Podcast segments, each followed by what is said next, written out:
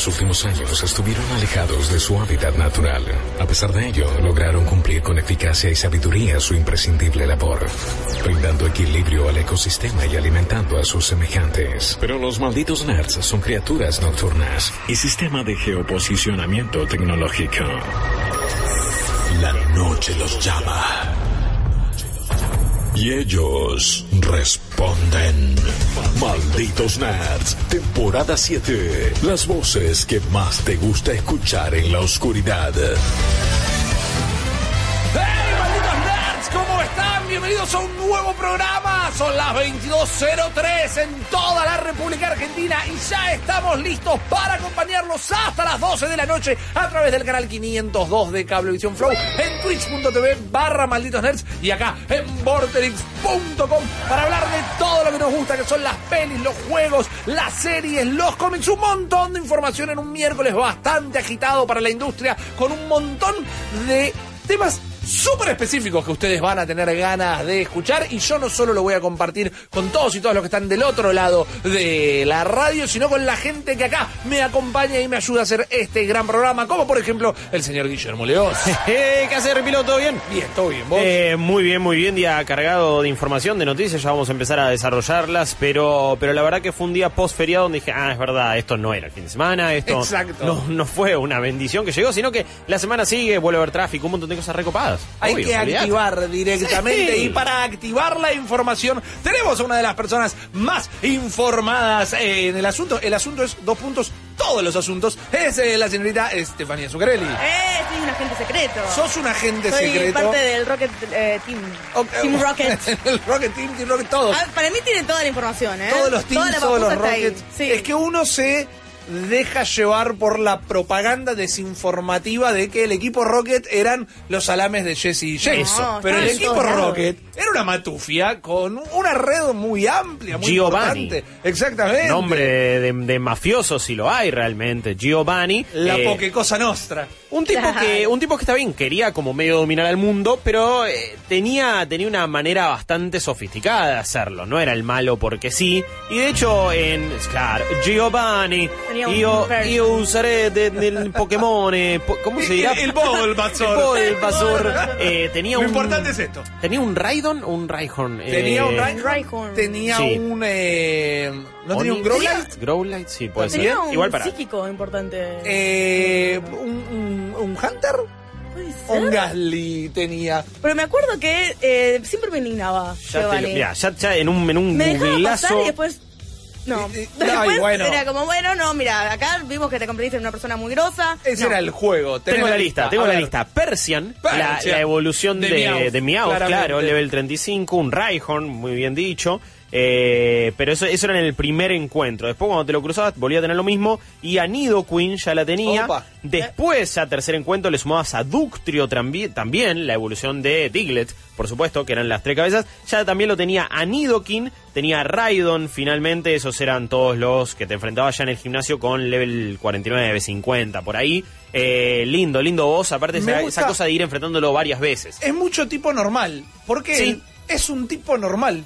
Pero que tiene sus motivaciones. Todos somos eh, tipos normales. no, ¿Vos decís que exacto. en el, en el afiche de campaña Giovanni 2020 dice un tipo normal y así con las manos en los bolsillos diciendo yo puedo sacar adelante este país? Exactamente. Está de espaldas. Sí. Claro. Es el Marcelo Hugo con inclinaciones Mirá. políticas del mundo. Centrista Pokémon. seguro te dice que es, pero después Obvio, termina te da batacazo Sí, después. Bien a la derecha. Exactamente. Después de contarles cómo viene la campaña política Ah, de. Giovanni para las elecciones argentinas Giovanni. 2019, eh, tenemos otro montón de información que se las vamos a empezar a dar eh, en metralleta directamente. 40 41 96 60. Compartan con nosotros las noticias del día, cómo han sido impactados por las mismas y todo lo que quieran hablar con nosotros. De paso, meto el chivo. Hoy es miércoles, tenemos Nerds al rescate. Ya tenemos algunas Sí. de las consultas elegidas, pero 40 41 96 60 tienen una de esas dudas que solo los malditos nerds se la pueden resolver. Aprovechen todos los medios para contactarse con nosotros. Pero yendo a la información eh, directamente, vamos a empezar a hablar un juego que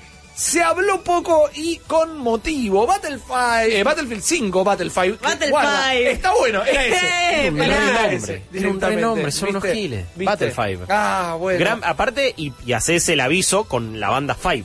No, ma- es un Battle Royale donde manejas solo a los miembros de Five. Imagínate un Battle Royale solo de quedar boy uno. bands. Me encanta. Oh, olvídate, perdón, Es este- siempre en squad. No, Sí. hay algo ahí. Desviando. Existe y en Corea debería ser. Bueno, buen punto. Debería ser. Es verdad. Estamos hablando de Battlefield 5, estamos hablando de un juego que sí salió. No estaba muy bueno, estaba sumamente incompleto. Hace muy poquito largó su modo Battle Royale.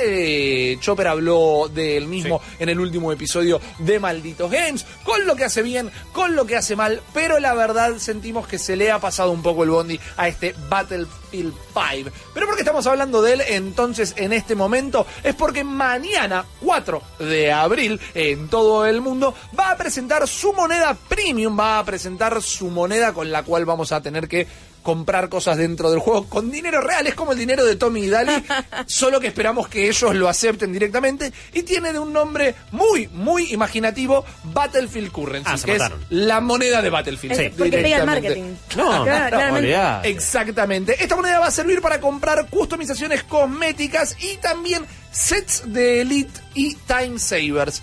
¿Qué Eh, son? para, para, para, Claro. para, para, para. Frename en el time saver, porque hasta ahí me venía diciendo cosas cosméticas, bueno, el que las quiera en un Battlefield que se joda. Claro. Time Savers me está empezando a sonar raro. Es multiplayer Savers. el juego, Rippy, ¿qué onda? Time Savers es una buena manera de decirte, eh, te estoy vendiendo un cheat. Pero acá sí pensamos un poquito más marketinera- eh, marketineramente. Porque los Time Savers, Guillo, Steph, Sí. son justamente funciones que vos las garpas y juntas XP mucho más rápido o directamente vas a un nivel particular para poder ponerte al día con tus amigos porque ellos siguieron jugando, pero vos te fuiste de vacaciones a Santa Clara un fin de semana y no pudiste Pobrecito. grindear justamente. Es anti-bullying. Exactamente. O querés, bueno, tal arma o tal ítem o tal accesorio se destraba recién a tal nivel y yo quiero tener ese accesorio, vieja. Entonces, Pimbi, Battlefield Currency, Pimbi Time Saver y directamente estás en el lugar que vos querías. Les pregunto a ustedes, y también a la gente, 4041 96 60, en el chat, twitch.tv barra malditos nerds, compartan el link, inviten a sus amigos y amigas.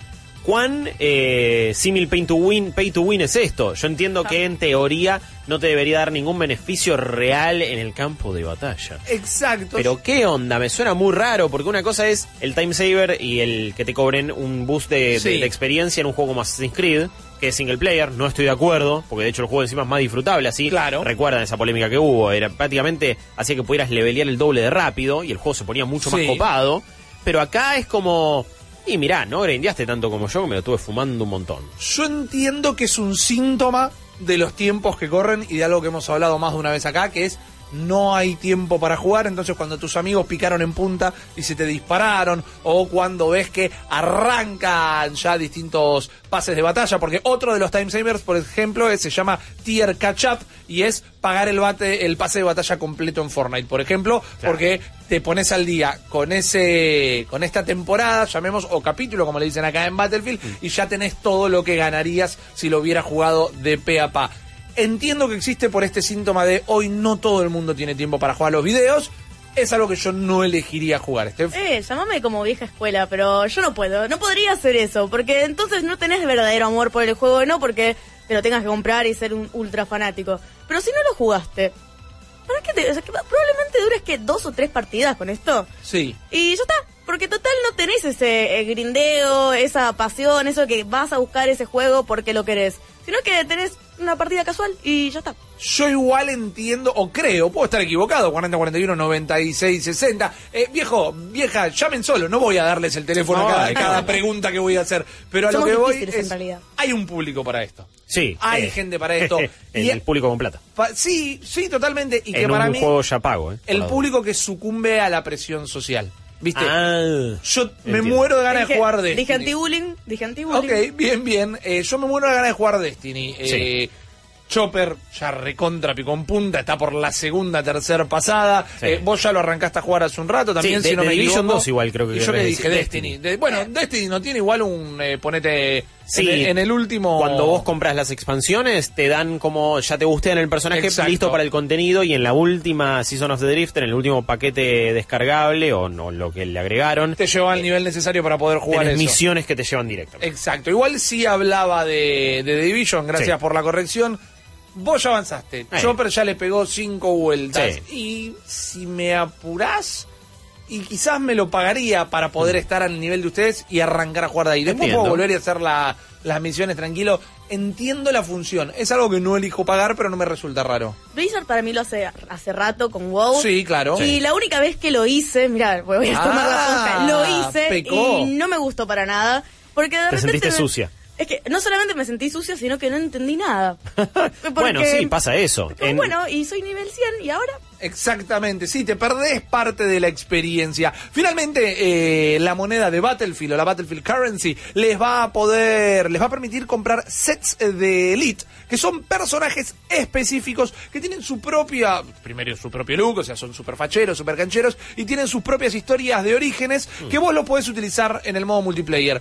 No tienen ninguna ventaja, no tienen ningún perk, no tienen ningún arma adicional, son personajes prefabricados. Cancheros, exactamente. Eh, eh. Si querés lo compras, si querés no. Lo puedo La moneda se habilita mañana, pero los time savers y los eh, sets elite todavía no van a estar disponibles Ah. y no tienen fecha. Así que yo, el- por más que estuviera mañana, le diría que para mí no vale la pena eh, hacer la inversión. Pero bueno, en todo caso, ya saben que lo van a poder hacer. Los mundos, o el mundo de los shooters en primera persona, eh, tiene noticias en todas las esquinas igual. Exactamente, y les tengo que comentar algo que pasó horrible, que pero No. voló en internet, se rompió Apex No. y lo arreglaron. Ah, Pero con el pero así, Qué ¿eh? Claro, no, no, que se rompió Apex con el patch, eh, con el patch, con el parche 1.1. eh, la gente entraba a su juego y no encontraba la progresión que estaba pasando, había Sí. perdido absolutamente toda la historia del juego. Después salió sea, tardó tiempo, ¿eh? Mirá que se viralizó la noticia, la gente traumatizada, subiendo videos a internet, no puede ser, le dediqué tanto tiempo. Eh, y salió Respawn a decir, no, bueno, ya tenemos un fix. Lo que había pasado era que habíamos dejado la data en otro server.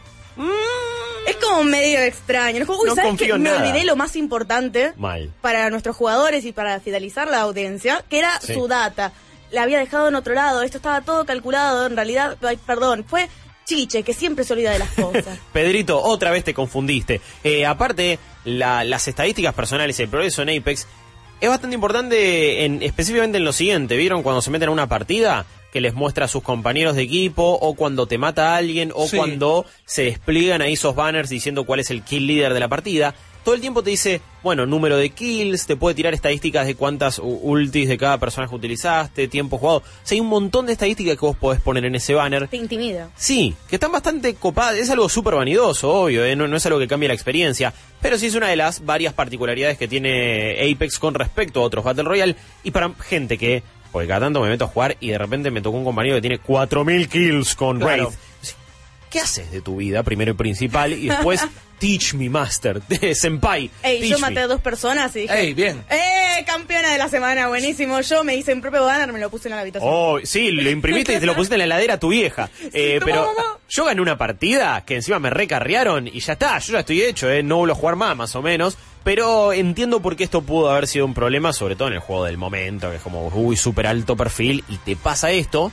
Buena noticia que no está en el Frostbite esto. Claro. Porque si no hubiera tardado mucho en corregirse. Igual es como, bueno, otra vez y ahí dando el puntazo. Ah, sí. Se enojaron tanto los de antes, los de, perdón, eh, Apex. que hablamos mal de Anthem, que criticábamos las políticas de laburo de EA, pero decíamos que siempre en Apex eh, y en La Respawn estaban haciendo bien. La estaban haciendo bien y dijeron, no, muchachos, yo también quiero salir en Malditos Nerds, yo también quiero mandarme una cagada. Igual como decíamos, ya está todo solucionado, no habría ningún tipo de problema, así que está quédanse tranquilos, nefasto, pero correcto en este caso. El que también tiene eh, la- las canerías bastante pinchadas es Nintendo. A ver, ¿se acuerdan cuando el año pasado un supermercado filtró un montón de cosas de la E3? Sí. Bueno, acá no te digo que pasó lo mismo, pero quizás en, en una menor escala y específicamente con Nintendo. Best Buy es una de esas cadenas que te venden un montón de tecnología y juegos en lo que es Estados Unidos y en otros países, creo que también está, y si no, discúlpeme. Y ellos tienen, obviamente, su página de internet, puedes comprar un montón de cosas y también tienen listados para empleados, una base de datos que aparentemente habría filtrado. Y yo, y cuando pasan estas cosas, muchas veces, no sé qué porcentaje, ¿eh? 80, 90% de las veces se terminan confirmando estas filtraciones cuando vienen de un retailer como este. Hay una mínima posibilidad que esto haya sido alguien precavido de la empresa que ya haya puesto en la lista de juegos próximos que se vienen los placeholder, como se dice, de específicamente Persona 5, Metroid Prime Trilogy y el Link to the Past para Nintendo Switch. Qué peligro igual. Peligrazo. Eh, olvídate, porque son tres juegos que se super piden para la consola. Ya el otro día hablábamos un poco de Persona y cómo lo queremos en Switch, cómo esa portabilidad le aportaría un montón de cosas, como también es una saga que viene muy de consolas portátiles. Entonces, como que lo querés en Switch, imagínate jugar de a 20, 30 minutitos en cualquier momentito que tenés, baño, bondi, cama, Claro. sillón, donde sea, estás esperando un toque que entrar al médico o algo, eh, metés, eh, seguís adelantando persona, sería increíble. Metroid Prime Trilogy, medio que es la antesala de lo que será Metroid Prime 4 dentro de un tiempo. Y el Link to the Past, qué sé yo, me parece que es el menos relevante porque ya lo pudimos jugar en mil otras plataformas. Es uno de los mejores juegos de todos los tiempos, más vale. Pero no, no diría que es lo que está pidiendo a gritos la muchachada de Nintendo específicamente. Los otros dos son muy solicitados. Se, no sé si van a hacer anuncios de Nintendo en la E3 o se viene una Nintendo Direct previa quizás para anunciar estos. A ver, recordemos que siempre son supuestamente cada 45 días. La última fue hace un mes, más o menos. Fue en marzo o febrero. Yo no recuerdo. Principio de marzo, digamos. Sí, más sí, o menos. sí. O sea, para mediados de mayo tendríamos que tener una nueva direct. Por eso, y después ya llegaría la E3. Entonces como que, bueno, puede que ya lo anuncien antes. Esta filtración me parece que les apura un poco los planes, dependiendo, porque ya todo el mundo medio que lo da por sentado realmente. Entonces yo creo que eso puede caer los planes. Yo estoy tipo por las nubes, olvídate. Ya, dámelo, da- dámelo siempre, persona, dámelo, dámelo. Ey, pero ya sabes dónde lo podés comprar. Ah, en, en vez En Best Claro, Buy. nos pegamos una Ya vuelta está. para Best Buy. El Sí. Persona había sucedido también con un retailer sueco a principio de año, fines de año. O sea que esto ya es una reconfirmación. Hoy hablaba con nuestro propio Sergio González, eh, nuestro editor de video, a quien le mando un saludo. Y él me decía algo que es cierto. Puede llegar a ser falsa la filtración, pero si es real que ya está metido en el servicio, en el sistema de un retailer, el juego ya existe directamente. Sí, eh, eh, eso es verdad. Se supone, digo, la única Claro. chance que hay es que alguien sea muy precavido y lo ponga ahí medio por las dudas, porque ya la gente lo viene pidiendo tanto.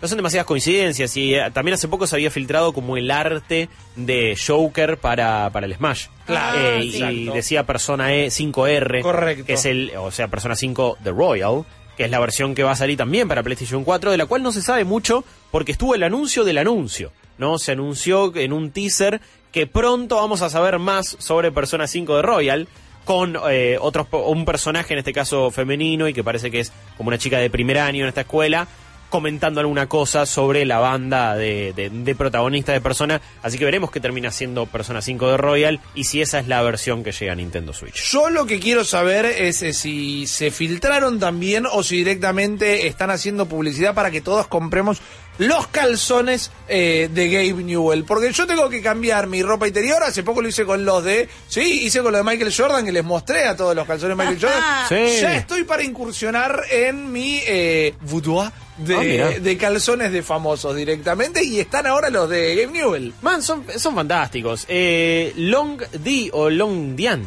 Dian. se llaman. Long amigo- me hace ruido. Eh. Un amigo de un amigo me dicen que pues así van a ganar plata para el Half-Life 3. Ok, bueno, es- está para. Están juntando. Es Qui- un mito. Bueno, quizás fue toda una movida china para empujarlo a Gabe y es como, o nos das el Half-Life o no te sacamos de esta campaña de calzoncillos, que además vos, vos ves el arte, el, el arte estoy diciendo, ¿no? Eh, vos ves la caja de los calzoncillos, el arte de tapa de los calzoncillos, y es un Photoshop muy mal hecho. Ahora, ¿por qué demonios encontraron a Gabe Newell o les pareció que era la persona indicada? Bueno, también tiene que ver con que son unos calzoncillos medio XL, eh, saben que Gabe salían de un porte bastante importante. Sí. Justamente vamos a ser eh, sutiles con él, ¿no? Es, es, es un Tiene tipo muy gran- sobrepeso. Es muy grandote también. Yo creo que debe Sí, medir sí, una bocha. Es grande, tiene huesos grandes. Por eso, es una dale. contextura física bastante importante.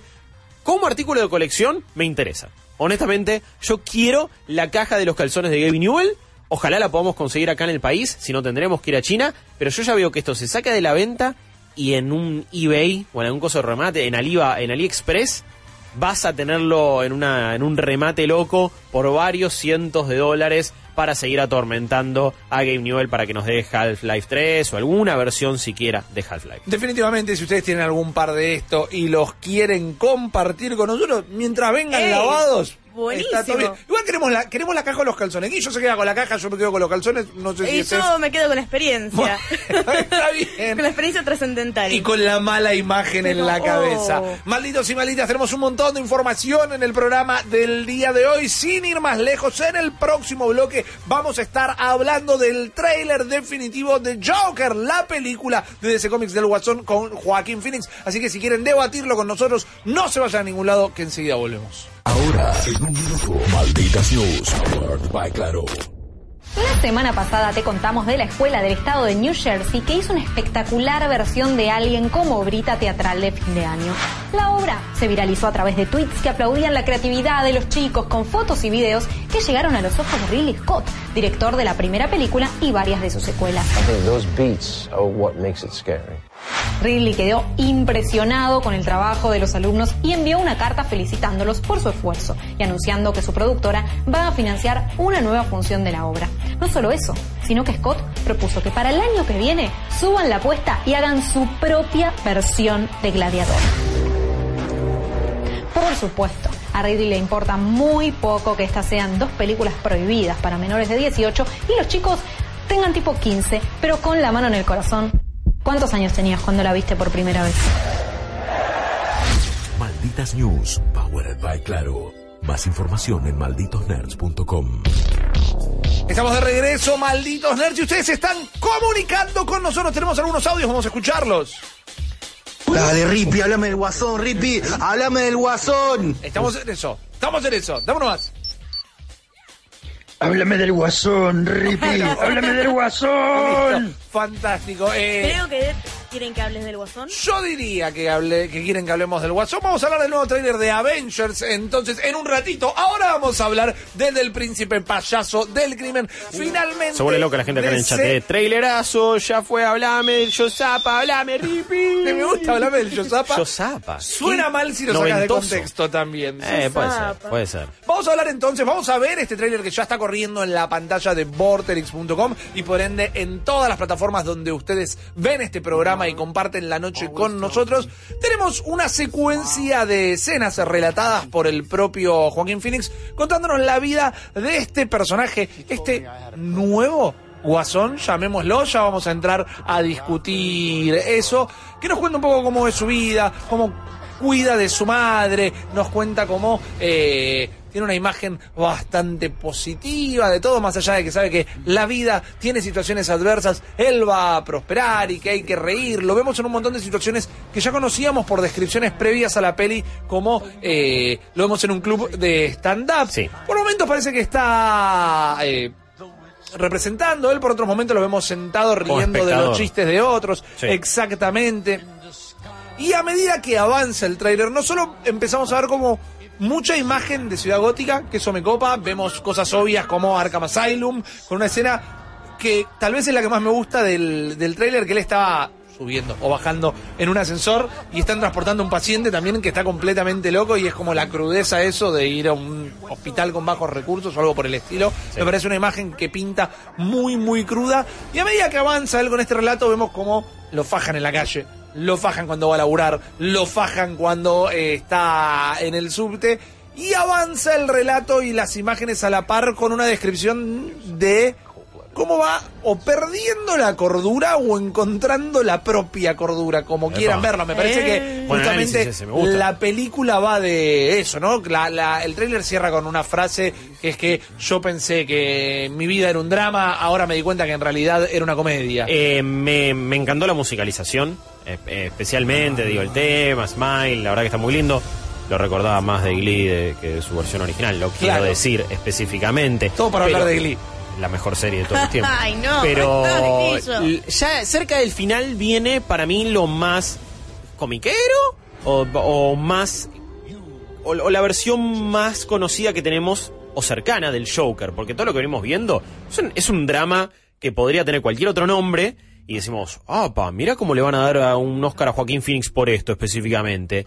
Hasta por momentos podría decir, se avergüenza de estar basado en algo que tiene que ver con los cómics, por momentos me parece, o por lo menos en el tráiler, después veremos en la película, pero esa, esa escena, es, esa en realidad no escena, esas imágenes, la escalinata ahí, Sí. medio chapoteando y con el pelo. Ya dije, ahí vi al Joker. Ahí lo vi. A ver. Ahí está. Está el Joker en este tráiler, está Sí, el sí. Guasón, el personaje que conocemos. Súper eh, oscuro, eh, igual. Definitivamente. Y en referencia a los Oscars, es curioso que lo menciones. Todos los actores que han interpretado al Guasón han ganado premios Oscars o ya los tenían antes de interpretarlo.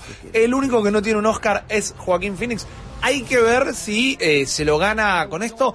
Tiene que llenar los zapatos muy grandes de Heath Ledger, porque el guas- a esta altura el guasón de el cantante de 30 Seconds to Mars. Ah, ese es- no existe.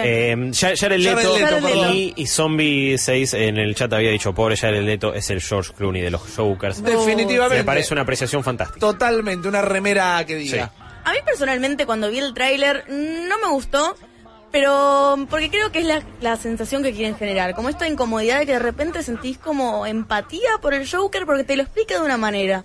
Pero creo que también es una parte de, eh, de eh, sumergirte a la experiencia de lo que es ser el Joker. El Joker no se va a ver a sí mismo como un supervillano.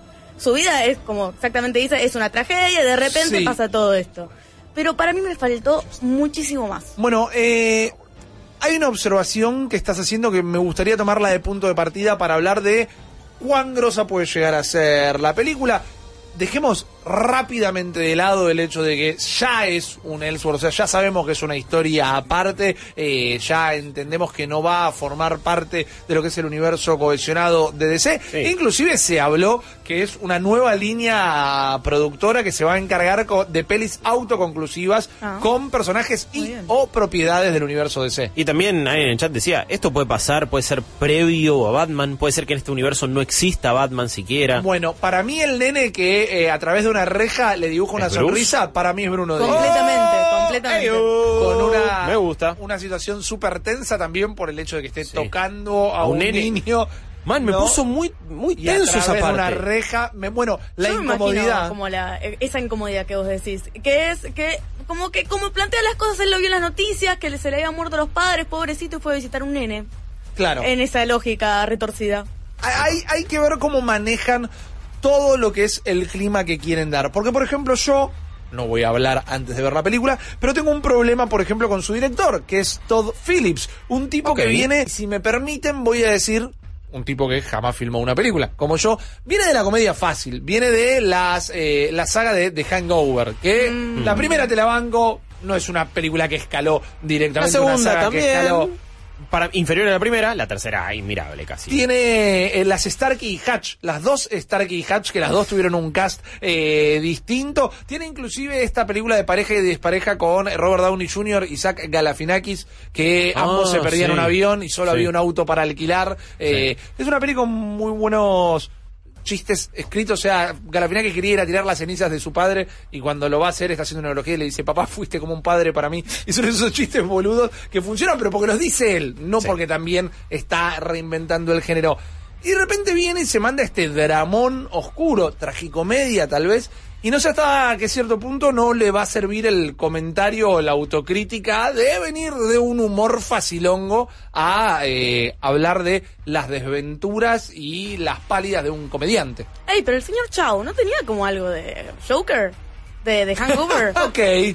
Mr. Tenía Chow o- una- o, o Senior Chang para los que vimos Community. Exactamente, Eh, sí. Y si no, eh, pu- bueno, pueden ver su especial de Netflix de stand-up, es bastante bueno. No lo vi, no lo vi, Eh, pero vi está que piola, está piola. estaba por ahí. Muchos mensajes que llegan al chat también. Eh, Seba decía, se llama Joker solo para vender mejor esta película de bajo presupuesto. Eso, ojo, pare- que parece ser de bajo presupuesto, sí. A ver, no sé si necesita un presupuesto tan enorme, una película que no quiere ser eh, el pochoclo puro o una película de acción tipo cualquiera de Marvel o cualquiera que viene haciendo DC. Sí, igual no entiendo el comentario. Se llama Joker para llamar la atención. Es la historia de origen del Joker. Si se llamaba No, yo lo entiendo. el tablón, quedaba raro. Yo lo entiendo desde lo, lo que decía antes, quizás, ¿no? Que esta película podría llamarse de cualquier otra manera que de funcione. Joker. Sí. No, sacale el Joker, digo. El, Alfredo, el payaso. Alfredo de Clown se llama. Y listo. Entonces, porque no sé tampoco, o no parece tener tanto anclaje en el mundo ya establecido de los cómics, más allá de Ciudad Gótica, Arkham, y es alguien que se vuelve medio lo- muy loco y está disfrazado, pintado de payaso.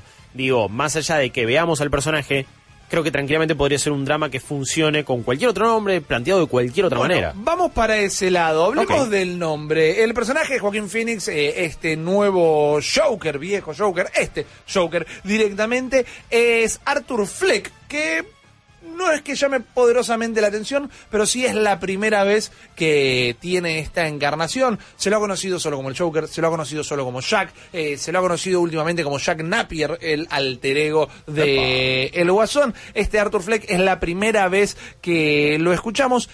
Y el desarrollo de este personaje a mí me intriga porque ¿vieron cuando decimos que un superhéroe es tan bueno como malo es su villano? Hmm. El Joker está completamente definido por Batman. Inclusive, algo que esta peli tiene vibras, no te digo que agarra directamente, pero podemos identificar un look and feel de The Killing Joke por Sí, momentos. es la Eh, referencia más, mm, más sencilla y la que primero nos viene a la cabeza. Exacto, y está eso de todo lo que hace falta, es un mal, para volverte loco es un mal día, está Sí. flotando en el aire, no está explícito. La cosa comedia, que el también banco.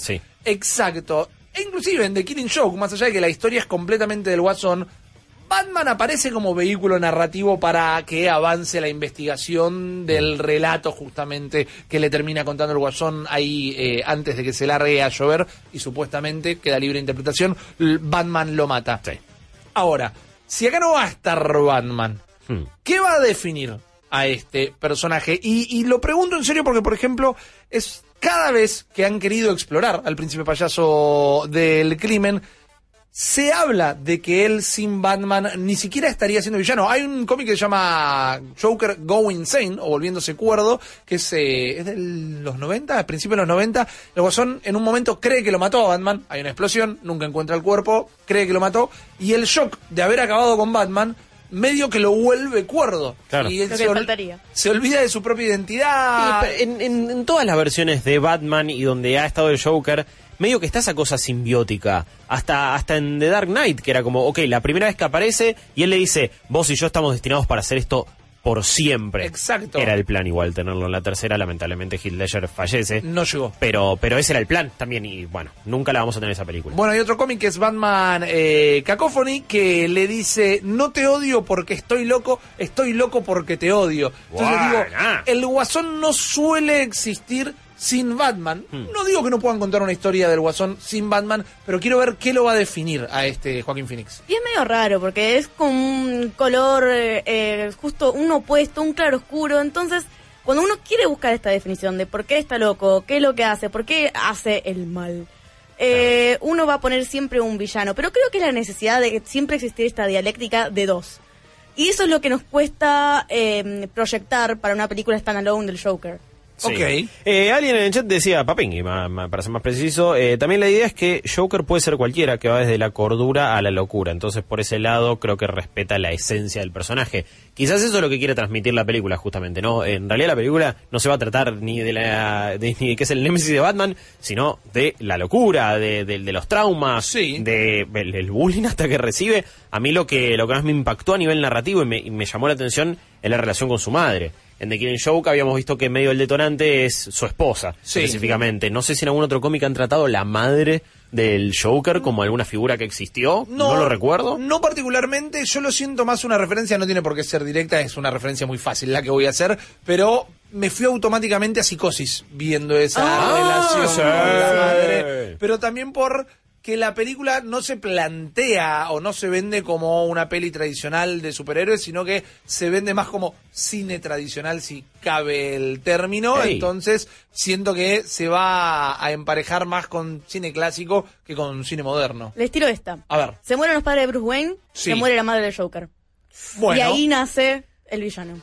Puede llegar a estar relacionado de alguna manera. Te tomo la, la teoría. Tiene todos los números. pero Se, se está rifando una muerte y se los agarró todos la mamá del Joker, eh. Exacto. Olvidate. Y sí, ¿cuánto puede vivir esa señora, por favor? Eh, tomando lo que decía Guillo, inclusive en el canon de DC, más allá de que es un cómic que para mí a esta altura no lo van a terminar sacando nunca más, pero desde finales de lo que era eh, New 52, o en realidad DCU, y luego cuando arrancó DC Rebirth, está instalada esta teoría, está instalada como cierta, nada más que todavía no la terminan de investigar, que hay tres Jokers y que siempre hubo tres Jokers al mismo tiempo. Sí. Entonces ahí banco que esto se apoya en la teoría de cualquiera se puede terminar transformando en el Joker, cosa que vemos eh, Eso a al decir. final del Sí. trailer cuando hay como un enfrentamiento Una civil contra la policía y la gente que está contra el vallado tiene la cara pintada de payaso. Que ese es un buen momento porque no sabes si son realmente como sus matones, sus eh, patiños, sus henchmen que están dando vueltas por ahí, o es medio una cosa B de vendetta. ¿Vieron cuando eh, le empiezan a, caer, a llegar las máscaras a todos y salen a protestar? Claro. ¿Viste? No, no, no me termina de quedar claro y me, me encanta la ambigüedad y toda la intriga y el misterio y las preguntas que me plantea el tráiler. Creo que también eso hace un buen tráiler. Nos, nos cuenta o nos muestra cosas copadas que nos gustan y a la vez nos dejó millones de preguntas y no tenemos idea de qué trata la película más allá de la pasa como el ojete y está obsesionado con la madre en cierto punto. Bueno, acá tenés otra de mis preguntas. En A un ver. mundo donde no existe Batman, Joker es el, el líder y es el héroe. Como que es, va a ser la imagen que le da esperanza a las masas. Bueno, hay un poco de eso, me parece que la peli lo trata, eh, estoy completamente de acuerdo, es la voz que se alza, es la imagen de la rebelión. Inclusive eh, sabemos que en los mitos modernos Batman está socialmente aceptado porque eh, se terminó haciendo en algún momento pública su imagen, se terminó certificando que era una persona que existía de verdad, plata, pero siempre plata. es el renegado, siempre es el que está Por mal fuera de la ley aparte. Entonces puede ser el héroe del pueblo de los barrios bajos Cuando también. se da la cabeza contra el vidrio ese, me da, me da una Sí, cosita. hay un par de escenas que no puedo evitar pensar que son eh, eh, planos exactos del maquinista de Christian Bale cuando Ah. empieza a cortar- eh, contorsionar todo su Sí, cuerpo flaquísimo, flaquísimo. flaquísimo. Me parecen casi como hasta cuadro por cuadro. Tengo algunas historias del Guasón para recomendarles como una. lectura posible antes de ver esta peli, pero llegaron unos audios también. Si quieren los escuchamos primero y después vamos a eso. Hola malditos, yo lo único que espero es que la mamá del Joker no se llame Marta. Lo único que pido. Ey, Bloqueale el número. No, no, no quiero recibir más mensajes de esa persona. Dame otro. Hasta que no vea la peli no voy a dormir más, muchachos. Me, me acaban de desvelar todas las noches. Quiero ver el guasón. Ya, ya quiero ver la peli. Ya, ya, ya, ya. Esa Fanático. manija. Nada. Ya más. Hola, maldito. Esta es mi teoría. A ver. La mamá del Joker en esta película se llama Marta Listo. y es medio hermano no de importa, Chan Chan nada. Chan. Cortalo. Claro que sí, Batman. Ahí está, dame otro. No lo voy a ver, no lo voy a permitir. buena. No en mi casa. Buena. No lo voy a permitir. fantástico hilo conductor. Dame otro. ¿Qué tal, malditos nerds? Acá Johnny desde el peaje. Hoy lo vi a la mañana el trailer, No flashé en colores y por un momento tuve la impresión engañosa eh, que remite un poco al guasón de Jack Nicholson. Y dije, no, no, esto es algo totalmente nuevo. No es ni el, el tono de Tim Burton ni es el tono de Christopher Nolan, es algo totalmente nuevo y quizás aún más traído a... eh, enchufado a cable a tierra y la verdad es que me encantó. Saludos. La gente está contenta, la respuesta popular es bastante positiva. Un dato de color es que está listado en el casting el señor eh, Robert De Niro. Yo creo que creo que se lo ve. ¿Vos decís en un que se momento. lo ve? Me parece que sí, no es el otro actor que hace que se está presentando para una campaña política, que no sé si es Thomas Wayne, quizás, eh, pero en un momento se ve a De Niro. Si podemos ver el A trailer, ver. en, en un momento, este, eh, de hecho alguien lo decía en el chat. Yo estoy prácticamente convencido que aparece. Confío pero- en la CSI Nico Patas de última si tienen el Sí, time code mirá. del video. Vamos se lo pedimos mientras yo les cuento estas historias que les quería proponer, haciendo un breve repaso. Es curioso. Sí, sí, está. Es quizás una justicia poética, eh, pero la creación del Joker es tan convulsa como la historia de origen del propio personaje, porque se pelea mucho por determinar quién lo inventó. Estaba obviamente Bob Kane, que sabemos que era un chanta, así que lo sacamos de la lista, y estaba Bill Finger, el creador de Batman y otros tantos personajes, junto a Jerry Robinson, que este tal Robinson dice, ok, la mayoría de todo lo que fue bajarlo a texto y describirlo y crearlo fue de Bill Finger. Pero la idea era mía. Entonces el guasón era mío y eso siempre creó conflicto justamente por los derechos. E inclusive la idea es que el Joker fuese a morir en su primera aparición y ahí hubo una intervención editorial que dijeron, che, no, pero pará, me parece que garpa un poquito este personaje. Estamos hablando del año 1940. Hicieron bien esa intervención editorial, la verdad que tuvo buen tino porque finalmente se transformó convirtiendo en el villano más famoso de la historia. Vale decir que igual hay referencias de payasos medio malditos. Tenés el de Pagliacci, de Bueno, Enrico Caruso, la obra donde tenés este payaso que canta y mata a su mujer, que es 1907.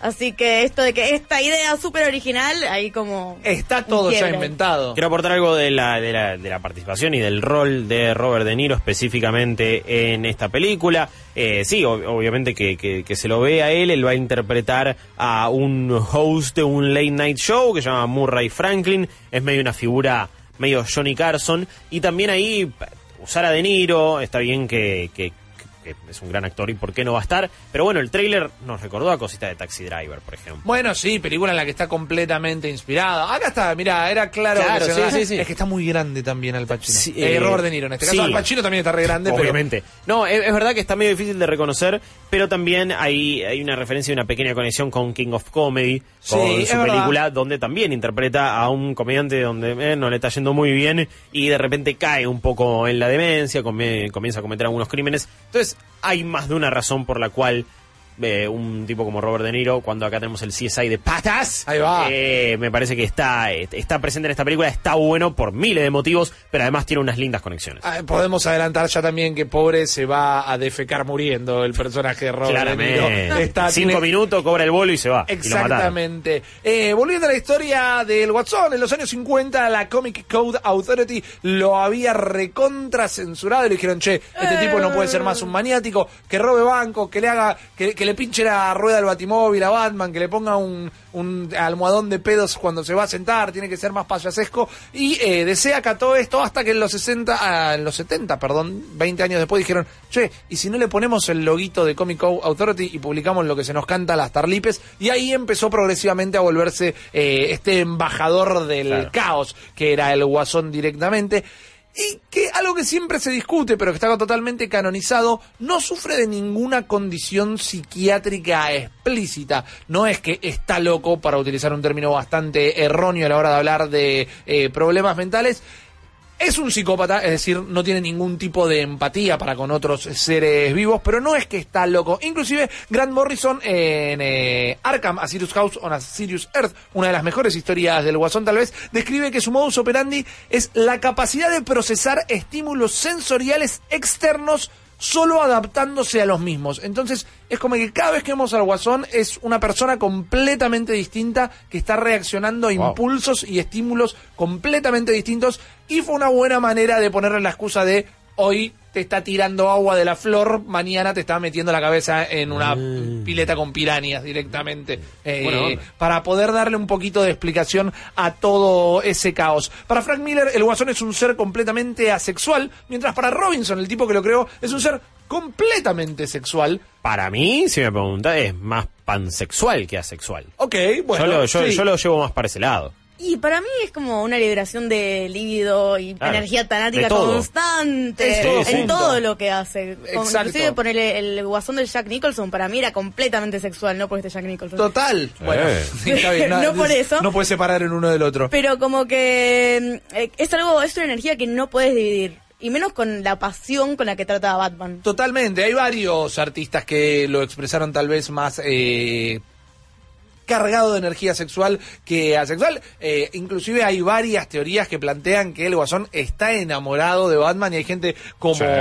Snyder o como el propio Morrison que la verdad han tratado muy bien estos temas. Rapidito, un par de cómics para recomendarles que no están directamente relacionados con la peli, pero me parece que es buena lectura para empaparse del Guasón. Tenemos eh, The Man Who que es de Ed Brubaker y Doug Manke. Es una reimaginación de la primera aparición allá en los 40 del Guasón, un poco más cruda, un poco más intervenida por el hombre murciélago, pero es como, ¿querías leer el primer cómic del Guasón? Bueno, esta es la mejor, eh, la versión mejorada directamente, la que más te conviene leer. Después tenemos Joker de Brian Azarello y Lee Bermejo, que es una historia del Guasón saliendo de Arkham y queriendo volver a reunir a su pandilla para salir a hacer de las suyas. Tanto Brian Azarello como Lee Bermejo son dos tipos Eh, palabras mayores. palabras mayores y tienen una expresión brutal, tienen un enojo en sus historias, tienen una crudeza que la verdad se acopla muy muy bien al personaje del Guasón. Una vez más, esto es Joker Directamente. Otro que lo van a encontrar solo en internet, pero no es que están pirateando ni haciendo nada ilegal, se llama The Deal o El Trato, es de Gerardo Preciado y Daniel Baylis. Estos son dos artistas que agregaron esta historieta a su portfolio. DC está sumamente enojado, han recibido Sist and Desist, no sigan con esto, pero es como Pero es increíble. el último enfrentamiento entre Batman y el Guasón se explora mucho la relación amorosa entre los dos.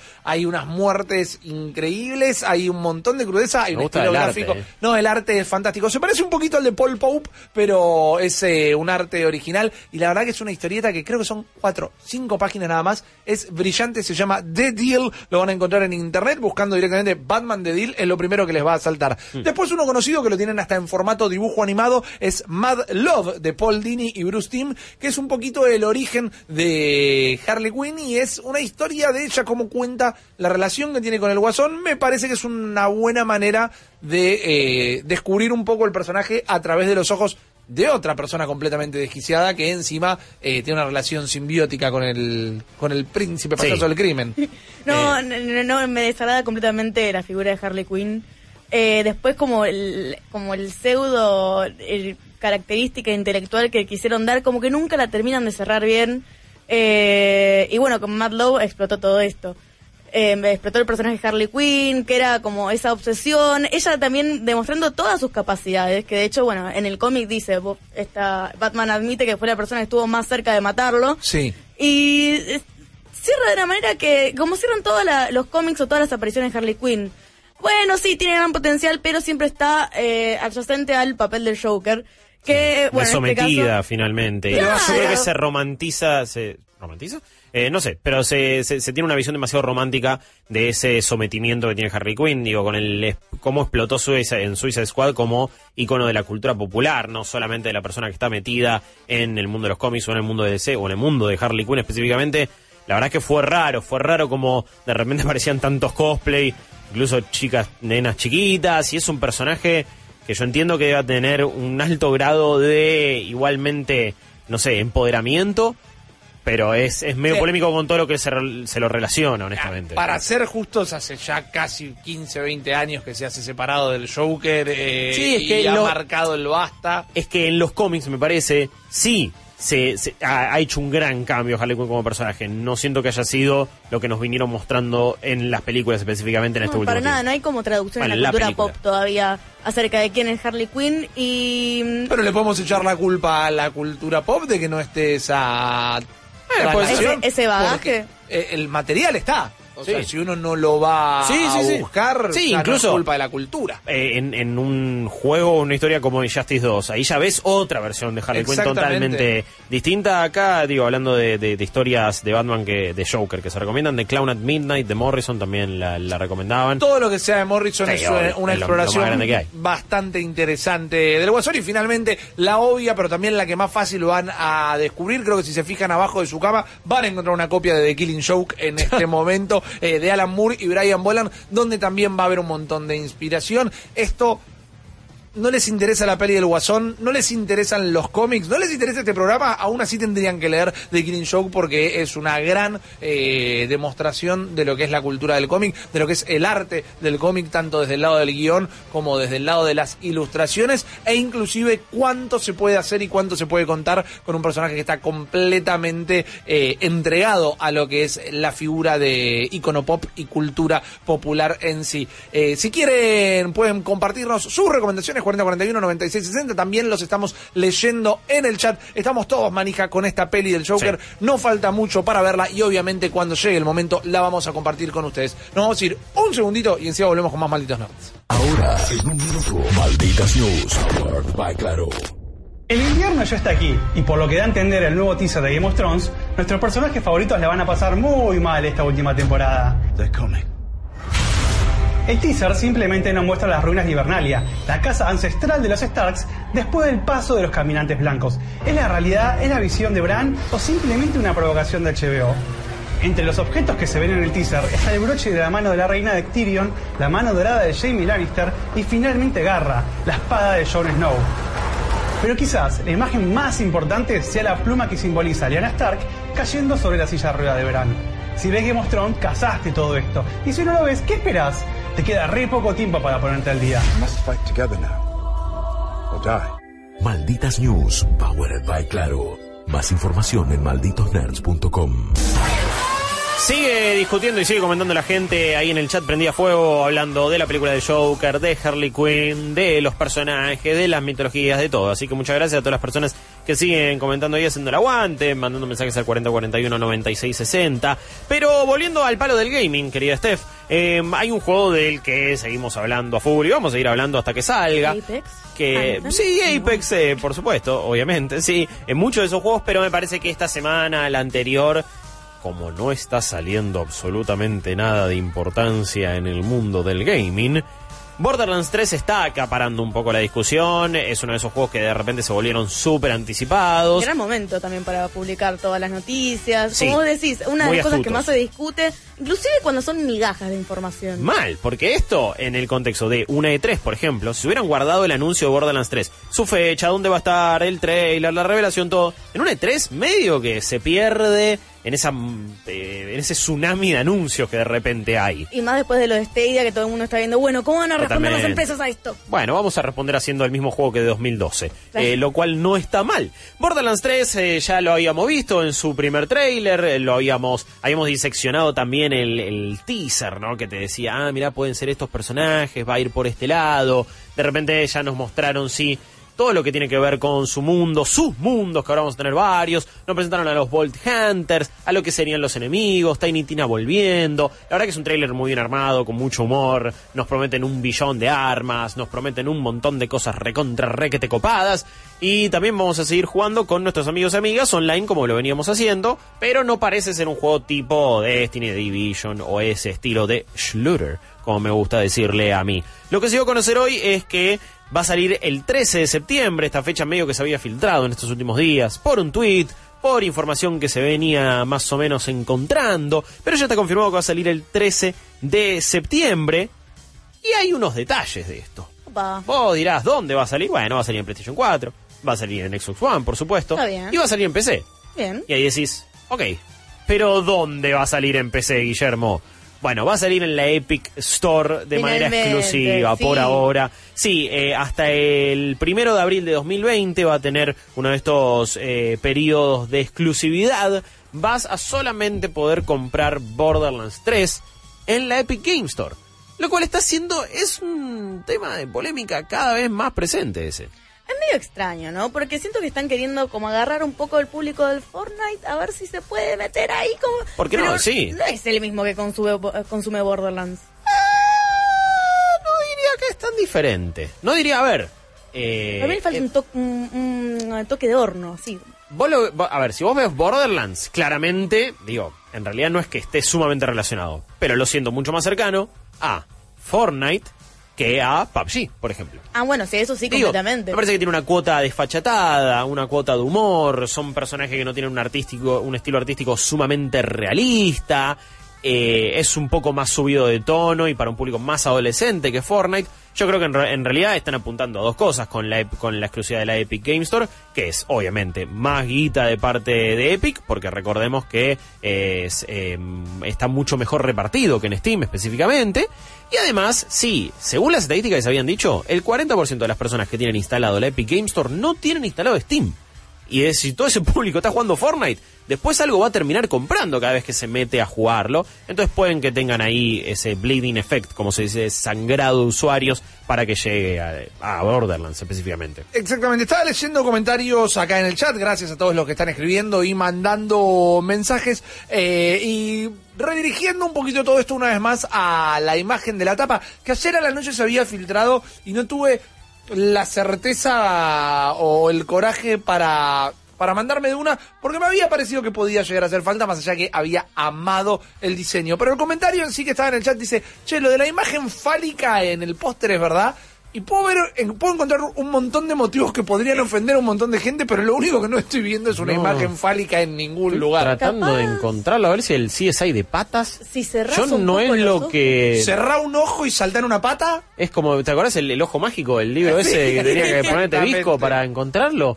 está el logo de los Bolt Hunters. Eh, Mira que estoy buscando no. una imagen fálica. A ver, si el vamos, arma que tienen, bueno, no es, no me parece una imagen. si fálica. vamos a analizarla, Estoy es buscándolo por todos lados. ¿eh? claramente una reversión del Sagrado Corazón de Jesús. Sí, que obvio. Me imagino que alguien puede llegar a, a saltar. Y ya en el sur de Estados esto. Unidos, a ver. Definitivamente, eh, pero me encanta la cantidad de color que tiene todo esto, me encanta lo desfachatada que es, me encanta cómo se, se desembaraza de varias cosas y dice, che, ¿sabes qué? Vamos a pegar una patada en los dientes. Hay una etapa muy similar, ahora no te la pasé patas, te lo puedo hacer, lo, se me acaba de ocurrir. La etapa de Far Cry 4, que era Pagan Sí. Min sentado en un trono, orientaba un poquito para este lado, pero sabemos que con Far Cry siempre se terminan comiendo los mocos último momento y lo terminan diluyendo todo para no terminar de ofender particularmente a la platea cristiana que está en todo su derecho de sentirse ofendido porque le metan la mano en sus mitos. Eso no digo que esté bien o esté mal, más allá de que pienso que el arte tiene el derecho de pasar ciertos límites para hacer esas expresiones.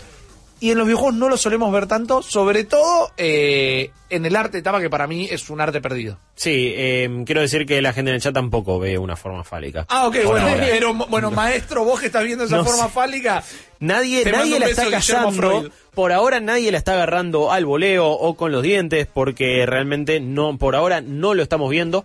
Creo que es una de las pocas tapas en el último tiempo que me llamó la atención.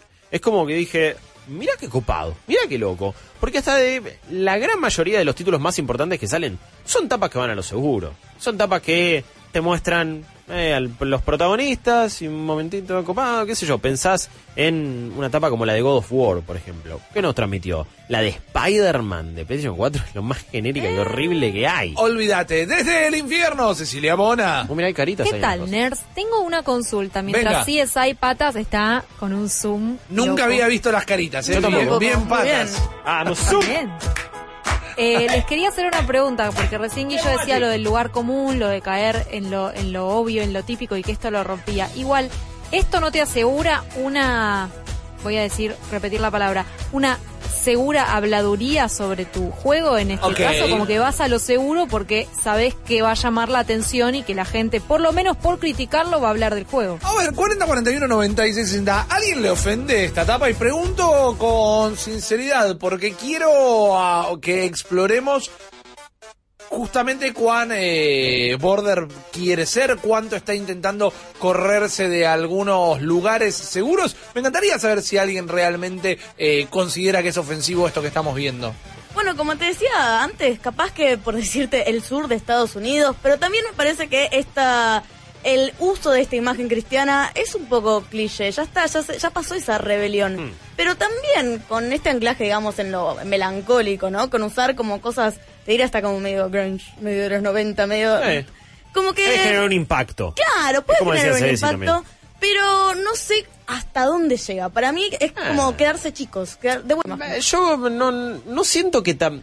A ver, sí busca un choque, me parece que es un choque de, de- de- es una explosión de colores y es como Parece un, un tipo tatuaje. de tapa, sí, y es un tipo de tapa aparte distinta a la que venían haciendo. La del 1 y la del 2 es el mismo personaje, estos eh, Psycho, si no me Sí. equivoco, apuntándose primero en, el 1 a la cabeza, en el 2 con dos pistolas hechas con su mano al, al cuello, a la garganta, y con eh, imágenes del juego en, una, en esa nube, en teoría que es la sangre que le sale, donde se ven otras cosas del juego. Entonces va por un lado totalmente distinto, que me parece que no busca que, uy, grupos cristianos empiecen a hablar mal de nosotros, porque me parece que no estamos en esa etapa del gaming ya a esta altura. No. Si esto salía en el año 97, iba Era a ser un cosa. problemón. Los Pero ahora, explotaban. ahora es una. Me parece que hay, hay como una intención de realmente queríamos hacer esto. Es algo distinto. Es algo que llama la atención de nuevo en una época donde no hablamos de etapa de videojuegos. Tampoco, también porque no se compra físico. Pero, pero sobre todo porque son súper genéricas. Recordemos Bioshock Infinite, por ejemplo. Más allá. Bueno, ahí empezó el debacle. sí, sí, es The muy Last probable. of Us y Bioshock Infinite, ahí empezó la debacle. Sí, eh, más allá de todo lo que cambió y lo mucho que cambió Bioshock Infinite, eh, casi que eso se podría usar para una papelera de reciclaje, ¿no? Directamente en otro juego. Sí. La tapa es Booker con una shotgun ahí, lo más genérico y lo más aparte falso marín estadounidense steampunk que podía haber. Mira lo que es esto. Eh, bien, bueno, eh, un saludo. Pero eh, yo diría que no, no es eh, al- no, no, no era el impacto que uno podría esperar de un juego como Bioshock. Que en el primero está bien, tampoco era la gran cosa, pero apareció un Big Daddy de repente. Es que el Songbird era la tapa obvia, o si no, Elizabeth directamente. Claro. Había como más mucho material jugado. donde tomar información. A mí esta etapa de Borderlands 3 me hizo pensar o recordar a la obra de León Ferrari, que tiene al Sí. Cristo crucificado en un avión de guerra. Mi cabeza fue directamente a, a ese lugar. Y más allá de que sí es una expresión artística, de que ya pasamos los 90 y, eh, bueno... Es difícil decir cuando ya lo pasamos, cuando no pasaron tres semanas de eh, la actuación bochornosa de alguien siendo poseído en cámara por el Fortnite. Qué Pero hemos superado a grandes rasgos esos momentos. Sin embargo, acá está como súper directa la referencia y por eso la sentí como eh, bastante impactante. Pero de nuevo, eh, la celebro, la banco a muerte. ¿Tenías un mensaje eh, o algo en el chat? No, no, eh, ven en, en el chat, bueno, mucha gente está hablando de los juegos cristianos truchos en la en el Family, en la. NES, sí. de eh, el Jesus Simulator, eh, y em- em- empiezan a... Bueno, recuerdan el gran video de Los Nintendos, ese pastor, eh, busquen Los Nintendos en YouTube, es un pastor fantástico que empieza a decir que el satanismo está ahí en los Nintendos eh, y el Sega también. El satanismo en los Nintendos. Eran los japoneses. Y los controles de PlayStation hechos con narices de perritos son como Ay, mis dos mitos Bueno, favoritos y, de... y que la cruceta, y como, no, un, un montón de cosas fantásticas. eh, pero lo que quería agregar era sobre el Epic eh, Game Store, ¿no? Sí. Recordemos, eh, la información es que Borderlands sale el 13 de septiembre y en PC no va a estar en Steam por lo menos hasta abril de 2020. Y lo que Randy Pitchford, el director de Gearbox, el estudio que está haciendo el juego, dice que esto es una decisión de 2K, de Take-Two Interactive. Ellos tienen los derechos de publicar Borderlands 3 y van a hacer las decisiones en cuanto al precio y a los acuerdos que ellos quieran hacer. Medio que no le tienen con de todo. Si tienen bronca sobre esto, no se la dirijan a Gearbox. Claro. Tampoco se la dirijan a nadie, porque tampoco es algo para tener suma, mucha bronca, no es para salir a quemar nada. Pero de última es el publicador el que siempre toma estas decisiones y no el estudio. De nuevo, si le interesa tanto el juego y quieren que le vaya bien, sepan que va a ser mucha más plata el juego, porque se queda con un 88% de cada venta en vez Claro. de un 70%. Entonces, bueno, yo entiendo, la Epic Store le falta un montón, no puede volver los juegos, no tenés todavía los foros, no tenés mods, no tenés un montón de cosas. Esperemos que algún día lleguen. Tenemos un mensaje de Borderlands que lo vamos a aprovechar para ir cerrando. Pásamelo, Tebo. Hola, malditos, buenas noches. Eh, con respecto al Borderlands, la etapa a mí me encanta. Vamos. Eh, toda esta cuestión eh, religiosa que le quiere imponer. Y, y esto es una suposición mía, pero me lo juego que los dos villanos son sirenas, eh, los gemelos. Eh, porque el lore ya de por sí canta seis sirenas y hasta ahora aparecieron cuatro y si en el teaser está cuenten las sirenas. Para mí, una, la, la minita seguro es sirena. Y como son gemelos, calculo que los dos. Podrá haber, no tenemos antecedentes Sireno Man. Eh, no, de Siren hombre, si no me equivoco, no. Pueden ser sirenas Ah, también. exactamente, me gustaría verlo. Me gusta que ya picó la fiebre de Borderlands. Vamos a hablar bastante de este juego, me parece, durante el año Obvio. y lo digo con mucha alegría. Ahora nos vamos a tomar un minutito y al regreso tenemos muchísimo más para compartir con ustedes. Malditos nerds. Malditos nerds. Vol- volvimos a la oscuridad para traerte luz. Claro, presenta. ¡Auxilio! ¡Es por aquí! Nerds al rescate. Así es, malditos y malditas nerds, estamos acá para quitarles todas las dudas, esas preguntas que no saben cómo googlear, esas preguntas que no se animan a hacerle a ese que tienen ahí que es un conocido pero que piensan que van a quedar medio como salames y le preguntan, no importa, acá no hay vergüenzas, acá hay respuestas y los malditos nerds estamos para venir a rescatarlos, así que vamos de una con sus consultas. Nerds al rescate.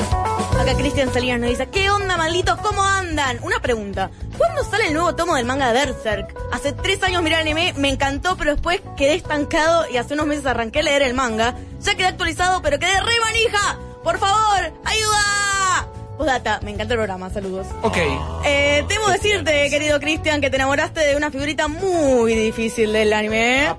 Eh, ya sabemos que el creador siempre entra en hiatus, así como muy, de manera muy random. Y sin ningún tipo, ah, claro, sin ningún tipo de patrón. Hay, cuando se hay muchos misterios mitológicos de lo que pasa, que el creador tiene eh, una enfermedad por estrés, entonces no puede sacar muy seguido, que el creador no le gusta más la serie, no sabe dónde llevarla, que la quiere suspender, que la misma edición lo usa como para una cosa marketinera y revivir la revista.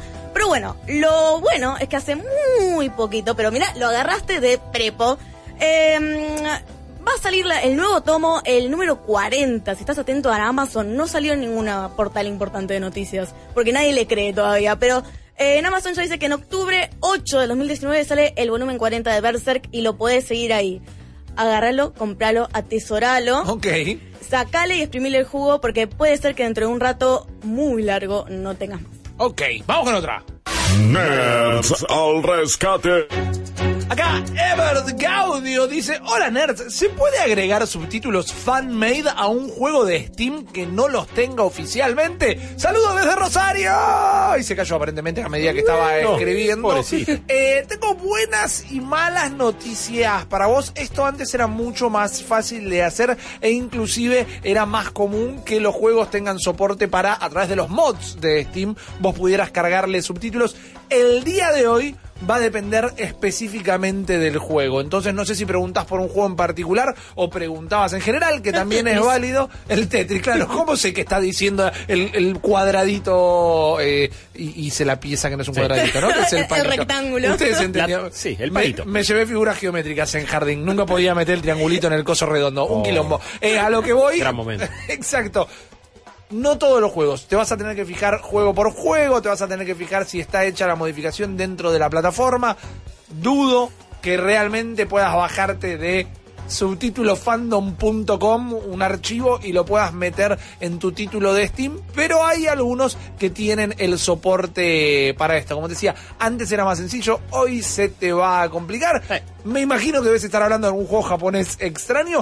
que O alguno me- retro quizás, que nunca lo tuvo. exactamente. Es extraño a esta altura, salvo algunos indies de muy poco presupuesto que no tengan localización, no te- estén traducidos al español. Juegos de Japón que no hayan salido al mercado occidental. También hay Ah, no, bocha. hay miles, pero hay que ver que estén en Steam.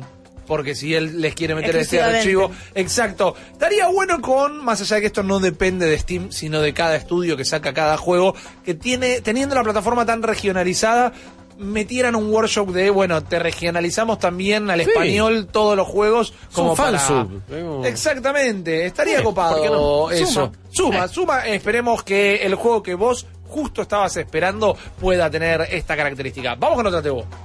Nerds al rescate. Eh, el Panquequito, gran nombre de usuario, quiero decirlo. Hola nerds, quería saber si podían recomendarme algún buen juego de Xbox One para salir de lo rutinario. Mirá cómo me pide- no, no sé cuál es su rutina, eso como que, viste, lo deja a libre interpretación, vamos a ver Claro. qué onda. Pero hay muchos juegos, sobre todo si vos te pones el Xbox Game Pass. El Xbox Game Pass eh, incluso siguen esas promociones de que el primer mes te sale prácticamente nada y vos ahí vas a poder experimentar y jugar un montón de títulos, los first party de Xbox. Yo diría que Sea of Thieves es un juego que se puede salir de lo rutinario, por ejemplo. Específicamente te recomendaría un juego como Ashen, específicamente, que tiene algunas cositas, vos decís, Dark Soulescas. Sí, pero me parece que apunta más eh, a, otro tipo de jugabilidad, a contar una historia también, a poblar ese un hub central con un montón de NPCs copados para, para interactuar. Tiene un estilo artístico medio minimalista, pero a, mí es un juego que me gustó mucho, que estuvo en Game Pass, eso sí, seguro, cuando salió. Ojalá lo siga estando, sí, si no me equivoco, debe seguir estando. Pero así todo vas a tener una arba y un montón de juegos para, para explorar. Below también recuerda que estuvo en el Xbox Game Pass. Es un juego que quizás no nos convenció tanto, pero que se sale de lo, de lo rutinario, se sale de lo rutinario. ¿Qué? Che, Muy la botonera, eh, qué, qué bárbaro. Te- No, no le pongas efectito de pedo, Qué viejo. ya terrible, estamos qué grandes acá. terrible. Fue el operador de audio, ¿eh? Tebo García. te diría sobre todo que vos. eh, es- es- es- ¿Qué opina Ese Rippy? fui yo.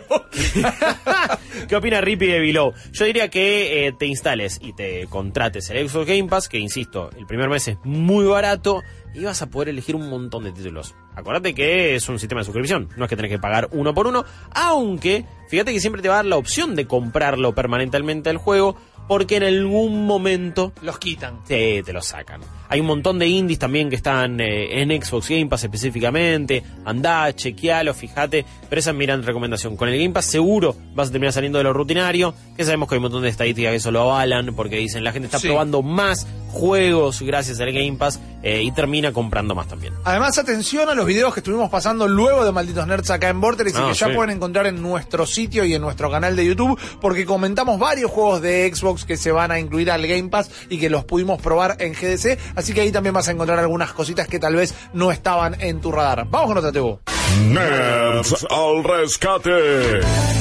Fran Román 22 eh, dice, cortito y al pie, me gusta. ¿Cuál sería el mejor juego de Switch para grindear horas y horas? Es decir, para meterle laburo, para estar ahí, para estar en esa situación como a Guillo le gusta, que se puede poner un podcast y perderse en el juego, porque lo único que está haciendo es laburando, está grindeando, está matando enemigos, está generando experiencia. Tengo dos para ofrecerte. Uno que solo lo vas a poder encontrar en la Switch y otro que está en un montón de plataformas y te puede llegar a gustar bastante. El primero es el eh, Xenoblade eh, 2 particularmente, Sí. el Xenoblade Chronicles 2, que es un título que primero, horas y horas, estamos hablando de l- por encima de las 100 horas por Sí, abajo de las fácil, gambas. eh.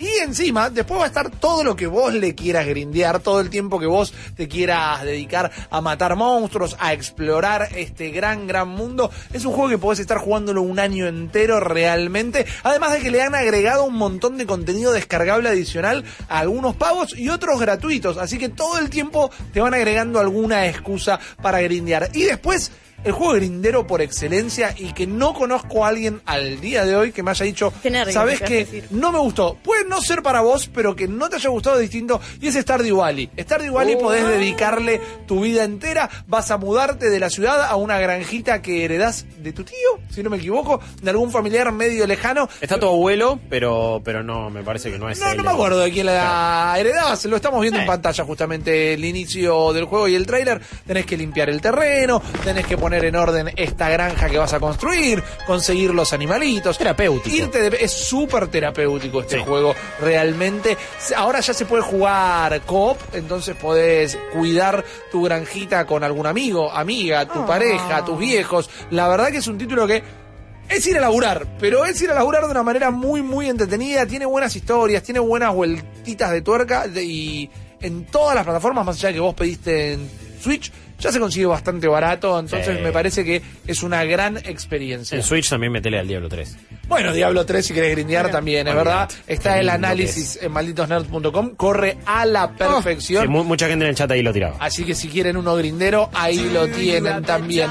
Eh, me, me pe- me perdí la referencia ahí, eh, se me escapó. Eh, Gri- grindero, Si lo decía yo, me, me echaban del programa. Ahí va, fantástico. Peditos para todos. Dame con otra, Tebo.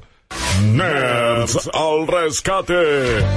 Mr. Anderson 1988 dice, buenas nerd, ¿saben qué pasó con las temporadas que faltan de Caballero del Zodíaco, El lienzo perdido? Gracias, muy bueno el programa, abrazo grande. Abrazo. Y hablando de, como decía, figuritas difíciles, me gusta porque están preguntando to- cosas, todas noticias que pueden llegar a un mal final como llegó los Canvas, que tiene un chisme que a mí me gusta porque es la parte más pochoclera, que dicen que eh, cancelaron los Canvas porque vino Kurumada, el creador de, de Senseiya, dijo, no, mira, ahora vamos a sacar algo Omega que a mí me copa más, eh, algo Omega, Senseiya Omega a mí me copa más, vamos a sacar esta serie del aire porque no le van a dar bola a mi queridísimo, eh, esto, mi, mi criado, mi, mi protegido, y cortaron las canvas y ya está, no hay más. ¿No lo lo cortaron a seguir? raíz, no lo van a seguir para, pero para nada. Eh, inclusive el manga también, que como tuvo un abrupto final. Eh, pero esto también es mentira y esto no se sabe mucho, porque el run run está, que es esto? Y a la gente le gusta más que, ah, este curvada es un bajonero.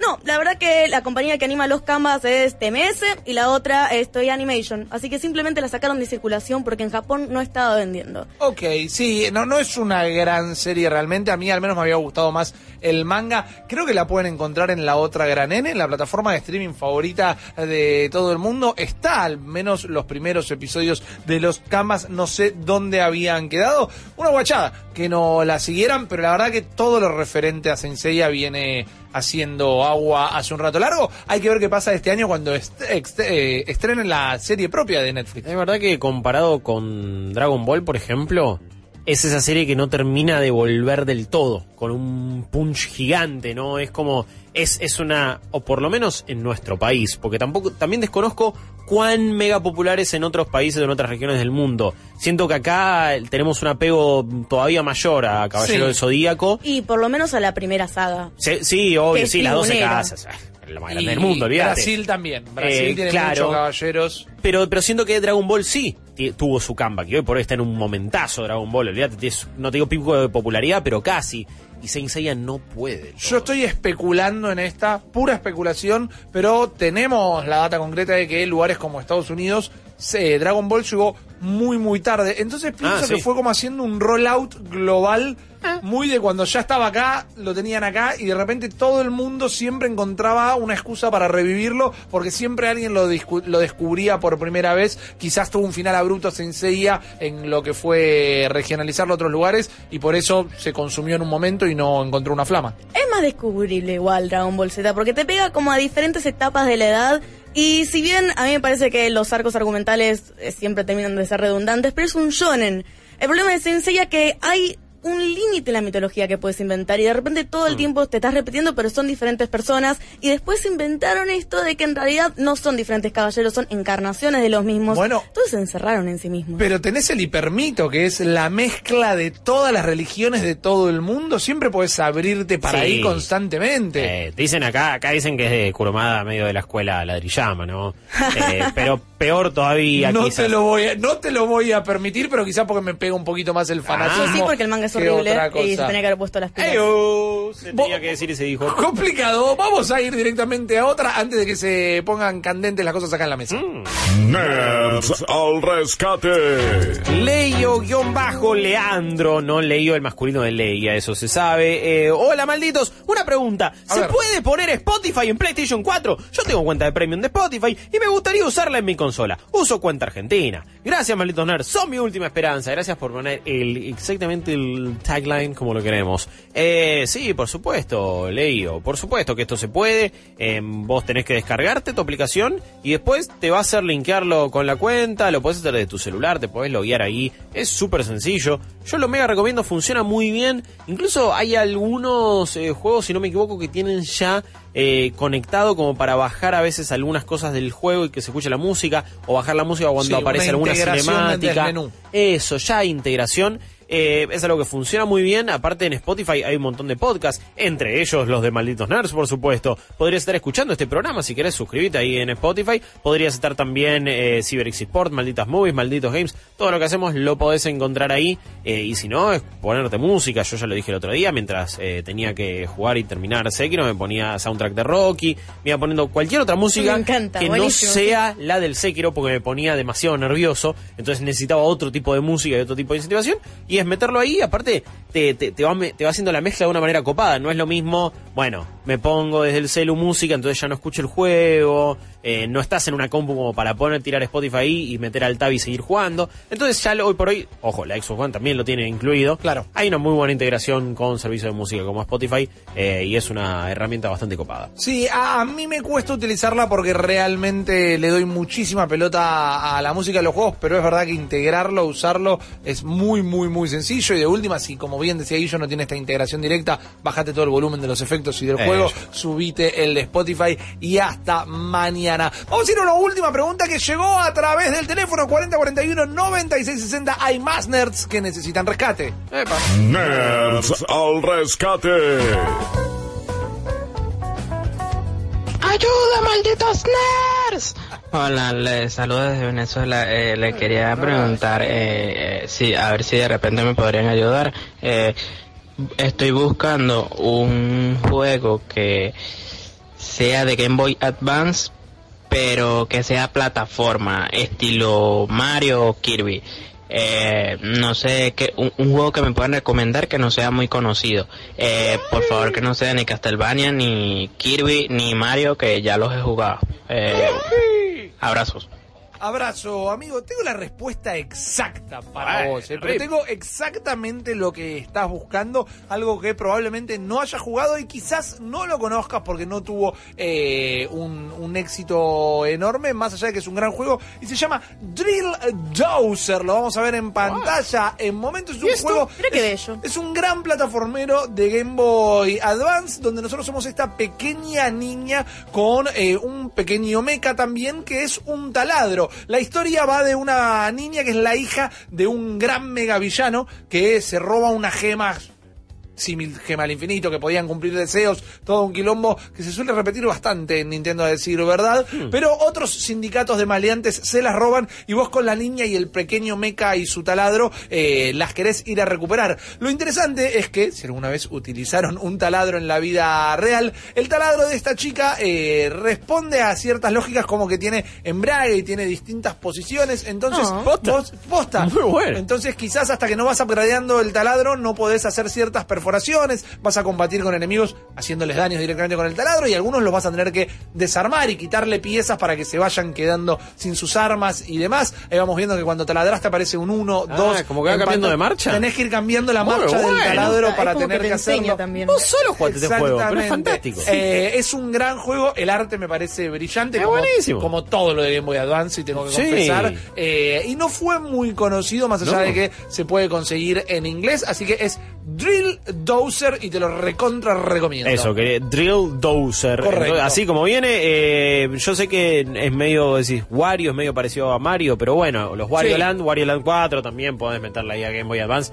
A mí me gustan mucho los Wario Land. No. Yo lo- los defiendo. Le Definitivamente. Y no será un plataformero, pero siempre recordemos Mega Man Battle Network, gran No, no, ese- ese no, amigo, ese no, robot ese azul, no, ese no. directamente. No, le dame hagas caso a este eh, embustero. Dame El bola a creador mí. era la madre Marta, se llamaba. Ah, Bueno, Sí, bueno, bueno. Eh, tenemos un montón de noticias, malditos nerds. Tenemos más trailers de pelis para ver, más eh, noticias de gaming para discutir. No se vayan, que en un minutito nosotros estamos de vuelta.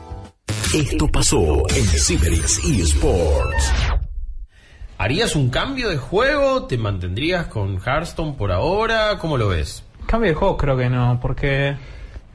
A ver, el Hearthstone como que lo, lo aprendí a, a querer, podría decirse, ¿no? Lo que más me gusta... A pesar de que lo odias. Sí. Lo que más me gusta, lo que más me gusta también es la... Lo que me gustaba, que ahora bueno, ya no está más, no, no es tan relevante, es partidas rankeadas y eso, que el objetivo como de llegar a uno y... O sea, Magic también lo tiene igual, ¿no? Sí. Pero eso es lo que más me atrapó de Hearthstone, de intentar llegar, era muy claro el camino al, a- al tope, ¿entendés? Era, era muy claro todo y eso me, me atrapó un montón, pero no sé si estoy para aprender otro juego nuevo. Escucha la entrevista completa en Ciberix eSports, el programa. Puedes verlo a toda hora en el canal de YouTube de Malditos Nerds o escucharlo en tu plataforma de podcast favorita, incluyendo iTunes, Google Podcasts y Spotify. Los capítulos se estrenan los miércoles a la medianoche en todas las plataformas, incluyendo Vorterix.com, el canal 502 de Flow y el canal de Twitch de Malditos Nerds.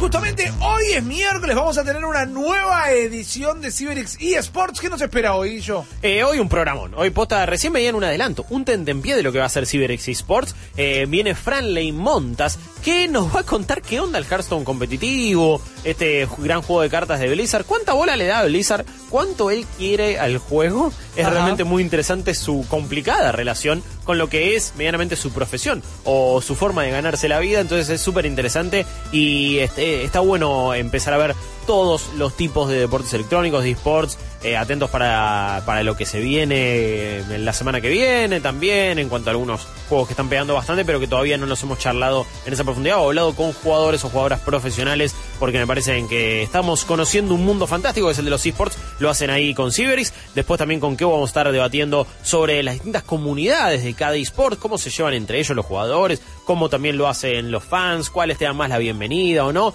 y después también que nos trae un tremendo informe sobre Rainbow Six Siege, cómo fue ese origen medio raro que iba a ser otro proyecto, cómo terminó convirtiéndose en lo que es hoy también, ¿no? Un juego que pegó una vuelta, le dieron soporte, Ubisoft le metió ganas y termina siendo hoy por hoy uno de los esports emergentes más populares y más grosos con más despegue y con más proyección también. Guarda realmente pega mucho en esta región. Brasil, México son eh, regiones que también la rompen, que no suelen quizás, sobre todo México, hacerlo en otros esports. La verdad que un gran programa todavía tenemos Ok. para hoy, a partir de las 12 de la noche, por supuesto. Bastante completito. Lo que tenemos también para hoy es la oportunidad de ofrecerles que vivan la experiencia Gambino. Queremos quedar 40, 41, 96, 60. Empiecen a mandar esas fotos de su estado eh, de cabello y de barba. Quienes realmente necesitan poder vivir la experiencia Gambino, peluquería y barbería, que es su nuevo club de caballeros único en su estilo tradicional. En Gambino van a encontrar un servicio exclusivo para ustedes, acompañado siempre de una bebida de cortesía.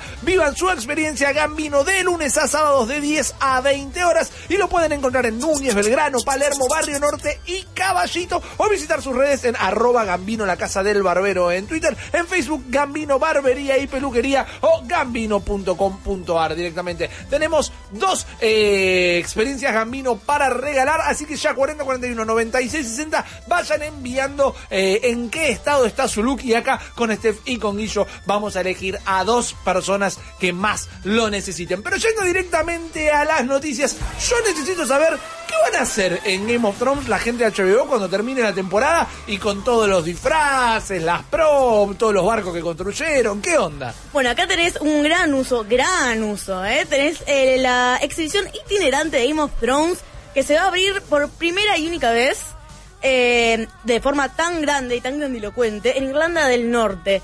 Puedes visitar todo lo que son los sets, puedes visitar y vivir la experiencia de eh, toda la parte de eh, la escenografía, sacarte fotos, puedes ver cuáles eran los- las verdaderas props, puedes ver Sí. cuáles eran los verdaderos trajes, puedes ir a ver cuál es lo verdadero todo, porque es donde se filmó.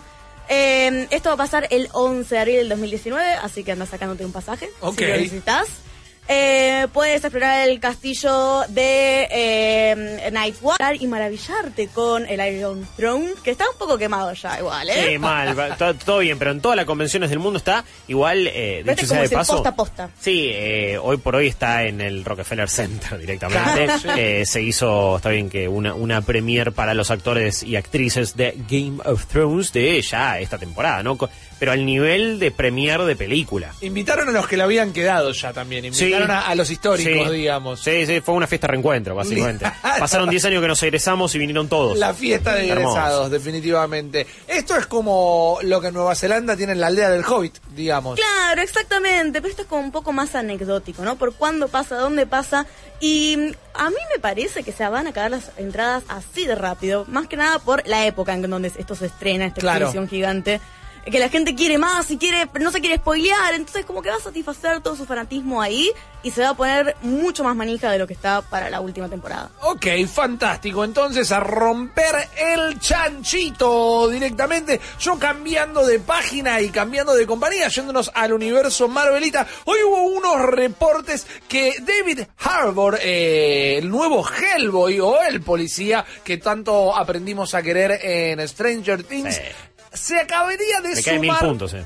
a mí me cae mil puntos. No me convence del todo su Halo y todavía ya hablaremos el día del estreno de la peli, pero sí no tengo ningún problema con él. Es más, a mí la segunda temporada de Game of Thrones. eh, oh, la segunda temporada de Stranger Vos te vas a Things. Irlanda del Norte. Gracias. La segunda temporada de Stranger Things no me gustó tanto y sin embargo lo único que rescato es el papel Eh, de. David Harbour como Eh, Hopper. Hopper. Bueno, se acabaría de sumar a la peli de Black Widow. Epa. Esto ya lo están dando como un hecho, lo están reportando como un sí definitivo y eh, no se sabe en qué papel, no sabemos qué rol cumpliría. Black Widow. Lo- lo- no creo.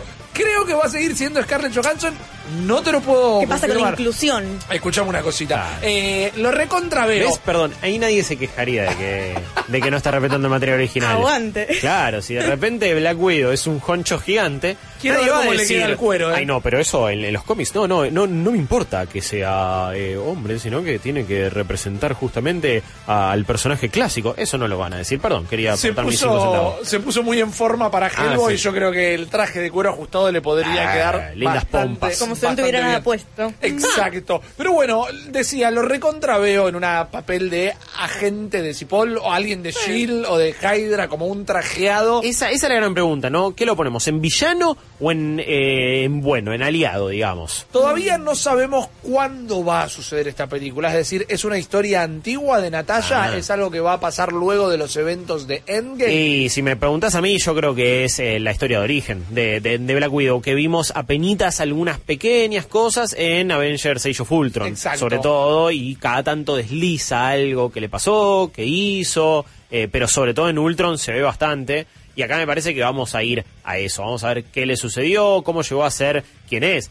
El tema es que, a ver si este va a ser Scarlett Johansson. Claro. Entonces, que va a haber una Scarlett Johansson, o- otra actriz que interprete a Natalia de joven, o lo va a hacer ella también. Yo creo que está bien. Está No, bien, a ver. pasa, pasa. Sí, pero a- me refiero a quizás quieren mostrar una parte adolescente de ella directamente. Ah. Y ahí es como, ok, podemos, gracias a un montón de artilugios, hacer parecer que Scarlett Johansson tenga 20, 22, Sí. 23 años. No sé si podemos hacer que tenga 13 o 14. Ok, eso Medio es una realidad. Vamos a ver cuán así atrás desean ir de todas maneras. ¿Y qué, qué personajes aparecen también del mundo Marvel que ya conocemos? ¿Aparecerá Hawkeye, por ejemplo? Tanto que hablan de esa batalla, no sé, en Budapest. ¿viste? Para mí esa es la película. Ah, el más grande. Para mí esa es la película. Y no te lo tienen que decir durante la película. Es como que te llevan durante los actos hacia algún eso. y termina en Budapest. y cuando vos decís, che, ¿por qué están bajando en un avión en Budapest? Ah. No, no lo van a hacer. No lo va- y lo recontra hacen. Esa es, no podemos seguir escribiéndole los guiones a ustedes, gente de Disney. por favor, contrátennos. Eh, ahora, hay otro nombre que se está rumoreando Hmm. muchísimo. Se diría que estaría filmando los papeles ahora o esta semana. Y es eh, la señora actriz Rachel Weisz, Epa. ídola total, genia, increíble, que también se estaría sumando a la película. Y ella te la veo directamente como la maestra. Figura mentora. La, la entrenadora. Sí, sí, o, o- o que la somete o es la figura, es, la- es la mentora de ella. me O la, o la mentora que la traiciona. Eh, Porque es- tiene como esta... A ver, ¿qué va a ser una película de traición? Para mí no Es queda una duda. película de espías. Sí, sí, pero y es, y es la película que le enseña eh, realmente a Natalia no, a no confiar en nadie y a ser súper fría. eh, me parece que se, se está rifando una traición y ella tiene todos los números, más que Harbour, por ejemplo, me parece. Es muy probable. Todavía no sabemos si esto se va a terminar de concretar. Sí sabemos que se empieza a filmar este junio. Kate Shortland es la directora australiana que se va a encargar de dirigirla. Tiene un par de cortos, tiene un par de capítulos Mira. de series televisivas realmente que no llegaron mucho para este lado del mundo. No para e- no por eso digo que no tenga el pedigrí para dirigir la peli. Se está jugando cada vez un poquito más por directores y directoras nuevas, cosa que a mí siempre me gusta porque lo siento como una manera de inyectar frescura al film. Acá en el chat te recomienda la peli animada de Black Widow con Punisher. Es muy buena. Son- Ah, excelente combinación. Eh, sí, primero excelente combinación, no la había visto, pero bueno, es una, es una buena recomendación y gente también celebrando a Rachel Weisz. Me parece que es un, es un lindo caso, es, es una gran actriz, está es una bueno. genia, Sí, sí. totalmente. Igual la gente de Marvel, y cuando hablo de la gente de Marvel, re- me refiero a los Marvelitas, a los fans y las fans, no están muy contentos, porque ustedes sabrán que ayer salió un nuevo teaser, dura alrededor de un, Un minuto, minuto. más o menos, y Para se Instagram. caracteriza por tener absolutamente todo material nuevo. Todo lo que pasa en este teaser son escenas que nunca habíamos visto antes. Y más allá de que todo Marvelita vive siempre del hype, el día de hoy, un día después de su estreno, la gente en las redes empezó a tomar una posición bastante eh, en- enojada directamente. Che, estamos a tres semanas de la película. Ya está, no me sigas mostrando cosas nuevas, porque a esta altura ya me estás quemando material. Ok, la peli dura tres horas y monedas y esto es un clip de un minuto. Pero empezó a darse el, el caso contrario de que en lugar de celebrarlo, ahora ya vemos hasta cuándo le gusta que te cuenten todo en un tráiler, ¿no? Es que se traicionó a penitas lo que venía siendo la campaña de promoción de Endgame, que era como súper oscura, súper escueta, no te mostramos nada. En teoría, igual si confiamos en los rusos, esto sigue siendo de los primeros 30 minutos. Claro. Porque dijeron que todo lo que iba a salir ante la película era de los 30 minutos. Me está costando creerlo este. Este yo vi cosas en lo- viste, está medio raro. No, lo- no, no sentí que esto era en los primeros 30 minutos. Ya, ¿para qué? En 30 minutos, Tony estaba en medio de la loma del Sorongo en el espacio, bajó a la Tierra, se juntó con el Capi, apareció Thanos, fueron en una nave ya con Capitán Marvel el traje. ¿Todo eso pasa en 30 minutos? ¿Qué sucede en las otras dos horas y media que quedan? Claro. Eh, me, me resultó raro y siento que traiciona un poco ese espíritu. Y es como que estoy más hypeado que nunca porque las imágenes que vimos son las más hyperas hasta el momento, creo yo. Pero sí, no era necesario. Ya la película que queremos ver todos eh, es un quilombo ya y la quere- queremos estar ahí. Bueno, a mí me pega un poco como del lado contrario, qué raro. Eh, como que mm, me da más hype todavía porque me genera esto de, bueno, eh, como Katzo, a ver, ya me mostraste esto. ¿Qué más tengo por ver? Porque si me estás Ah, vendiendo esto ser. como, ahí esto es como eh, lo que podemos largar en el teaser. No hay ningún Sí, drama, sí. no pasa nada. Nos estamos guardando base bajo la ¿Qué, te- manga. qué- qué está pasando realmente Sí, ahí sí. en la película? Sí, Eso me, me explota como la llama, pero también me gusta mucho la actitud del público, porque te das cuenta como el amor que le tienen a la No, la respuesta del público sobre todo es creo que es una de las pocas veces, por no decir la primera, que veo al público Marvelita responder de manera Ah. negativa a un estímulo. Eh, sí, eh, igual eh, ustedes, eh, vos igual, Steph, el año pasado no me bardeaste No, por sí, esto, ¿eh? eh, se viene- se viene- ya vi el Voy a cambio de decir, tono y voy se decir, voy a decir Rippy, sobre todo, y mucha gente también. eh, me bardeaban porque yo decía que el último tráiler de Avengers de Infinity War spoileaba mucho. Yo no, no lo quise ver. Me rehusé a verlo, hicimos todo un blog y yo no vi la pantalla y no lo vi. Y sí, después lo vi y dije, ah, esto te contaba absolutamente toda la Por película. eso, yo necesito de todas maneras que me dejen de vender el dramón. Viste, no es la decisión de Sofía, es Avengers. Se van a agarrar a palo y va a haber chiste por todos lados. Espere, Entonces, espere, espere, espere, señor, usted siempre pide algo distinto. Usted pide que para paren con los chistes. Y ahora que te damos drama tampoco te gusta. Pero no me está ¿Qué onda? Pero no creo que Eh, sea la representativo. remera que tengo puesta. No creo que sea representativo de la película final, esto de Bueno. es el fin del mundo. No, no es el fin del mundo. No, ya pasó. Se murió el eso era- 50% del universo. Pero por eso ahora empecé a subirme los clarinetes. Pa, pa, pa, pa. Pero eso, ¿sabes cómo voy a, voy a ser el gordo ventilador cuando le partan la cara a Thanos y voy a estar ahí, dale papá, dale que va? Eh, yo estoy estoy súper mega hypeado por esa película y este tráiler me encantó y a la vez dije, ay, ojalá no lo hubiera tenido que ver, pero es mi trabajo, ¿qué le vamos a hacer? Es un poco de eso, un poco de lo otro. La gente ya está sacando las entradas anticipadas. Se agotaron en Sí, hay un quilombo terrible con todos lados. Mucha sin descuento, bronca. che, sin descuento. Mucha bronca que no se podían aplicar los descuentos a, Sí. Bueno, pero- a las entradas, cosa En que las no sé. eh, en, la- en las reservas de este estilo suele no poder hacerse eso, sobre todo con las grandes películas, así que... Sí, no es una en- novedad. No, y además, eh, perdón, digo, estás eh, ante- comprando una entrada anticipada. comprando una experiencia. Sí, digo, de- el, El fin de una era. el jueves mismo, bien, quizás no va a haber entrada, pero el viernes o algún otro día vas a me poder meter el descuento. El Sí. tema que antes, no, qué sé yo, no, no digo que esté bien, o sea, ojalá la gente pudiera gastar menos plata. Me parece que es entendible. Es una respuesta en realidad a la situación del país. Sí, ¿no? sí, la quiero ver ya, no tengo un mango, dame una mano. El cine no tiene por qué obligatoriamente darte la mano, creo que es eh, un poquito la manera de largar el vapor que tenemos todos encima. Y hablando de calenturas, eh, y como último bloquecito informativo de este eh, momento, también la gente está bastante caliente con el Sekiro. Eh, sí, están pasando cosas eh, y sobre todo se están armando grandes discusiones en, en redes sociales eh, que tienen que ver con el grado de dificultad o accesibilidad que puede tener un juego como Sekiro. Sekiro, eh, por ahora de lo mejor del año, tiene mi review en malditosnerds.com. Eh, le di un gran puntaje porque realmente me, me partió la cabeza y me pareció un gran juego. Pero también lo digo en la review, lo dije en el capítulo de Malditos Games, donde hablamos del juego. Yo tengo, tengo mucho tiempo y ahora, eh, mucho miedo y ahora estoy confirmando. Un montón de gente no va a poder apreciar todo lo bueno que tiene para, para dar Sekiro, que no lo van a poder ver hasta el final. Pues es un juego extremadamente jodido, sin ningún tipo de piedad por el usuario. Y lo que se está discutiendo es, che, ¿no tendría que tener un modo fácil, por así decirlo? ¿No tendría que tener modos de accesibilidad? ¿No tendría que tener modos de dificultad? ¿Algún tipo de cambio?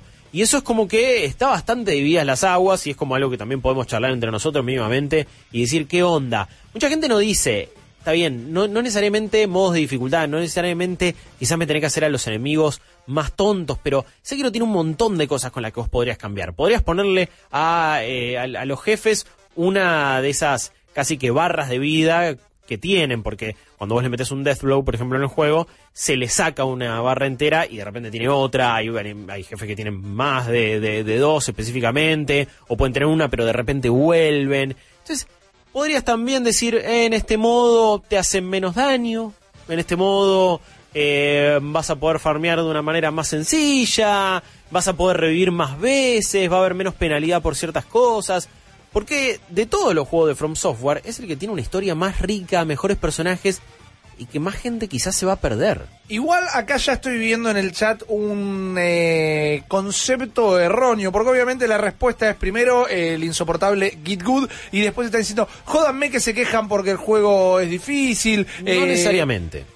Acá nos estamos confundiendo. Primero y principal, se están pidiendo opciones de accesibilidad. No todo el mundo tiene las mismas facilidades motrices y eh, mentales para poder jugar un juego y no por eso se tendrían que perder la experiencia. Segundo, eh, pedir opciones de dificultad es en todo caso que tenga un menú para elegir entre fácil, normal y difícil. Si vos lo querés seguir jugando en difícil, que yo ponele que sea el caso, lo quiera jugar en fácil, no te toca en ningún momento la experiencia de juego. Así que, no, bueno, que no lo jueguen y se jodan porque son unos... No, boludo, no tiene nada que ver directamente. No te están pidiendo que a vos te baje, vayan a tu casa y te bajen la dificultad de tu juego. Así que me parece que ponerse contestatario con eso es una boludez enorme. Que ahí sí, en lugar de bajar la dificultad o que haya modos de dificultad, le agregan o revelan una planilla de cheats. La persona que lo quiere usar o que lo quiere descubrir lo, va- lo podría tener ahí en internet, entonces en lugar de hacer diferentes modos, uno puede como modiarse un poco la experiencia. Pero es que ahí siento que directamente estarías rompiendo el juego. Digo, no, hay, hay que ver qué tipo de cheat sería, ¿no? Una cosa es un modo Dios y otra cosa es, no sé, me- si fuera un Dark Souls no, no se te gasta la estamina, pero igual, siento que eso no eso sí no representa la experiencia auténtica que los desarrolladores quieren hacer. Vos podés más o menos tener lo mismo y que un enemigo no te pegue tanto o que te cueste un poco menos vencerlo, pero directamente eh, quizás romper el juego de esa manera. Igual habría que ver qué tipo de cheats. No, no, no me disgusta tanto específicamente. Por algo se llama eh, menú de opciones, al fin y al cabo, ¿no? O opciones de dificultad. Hay un montón de juegos, se me viene a la cabeza, primero que nada Vampir, porque lo estuve jugando el fin de semana, te dicen... Dificultad fácil. El juego no fue pensado para jugar así. Tenés esto y esto más fácil. Eh, experiencia Vampir. El juego fue específicamente pensado para tener este balance entre combate e historia. Y después, modo super hardcore vampiro, sos un loquito de la guerra. El juego no fue pensado para ser jugado así, pero tiene los combates más fuertes, tenés menos opciones de salud y demás. Te están explicando directamente, el juego no fue pensado para jugar así. ¿Vos querés volverte loco o querés que sea un paseo por el parque?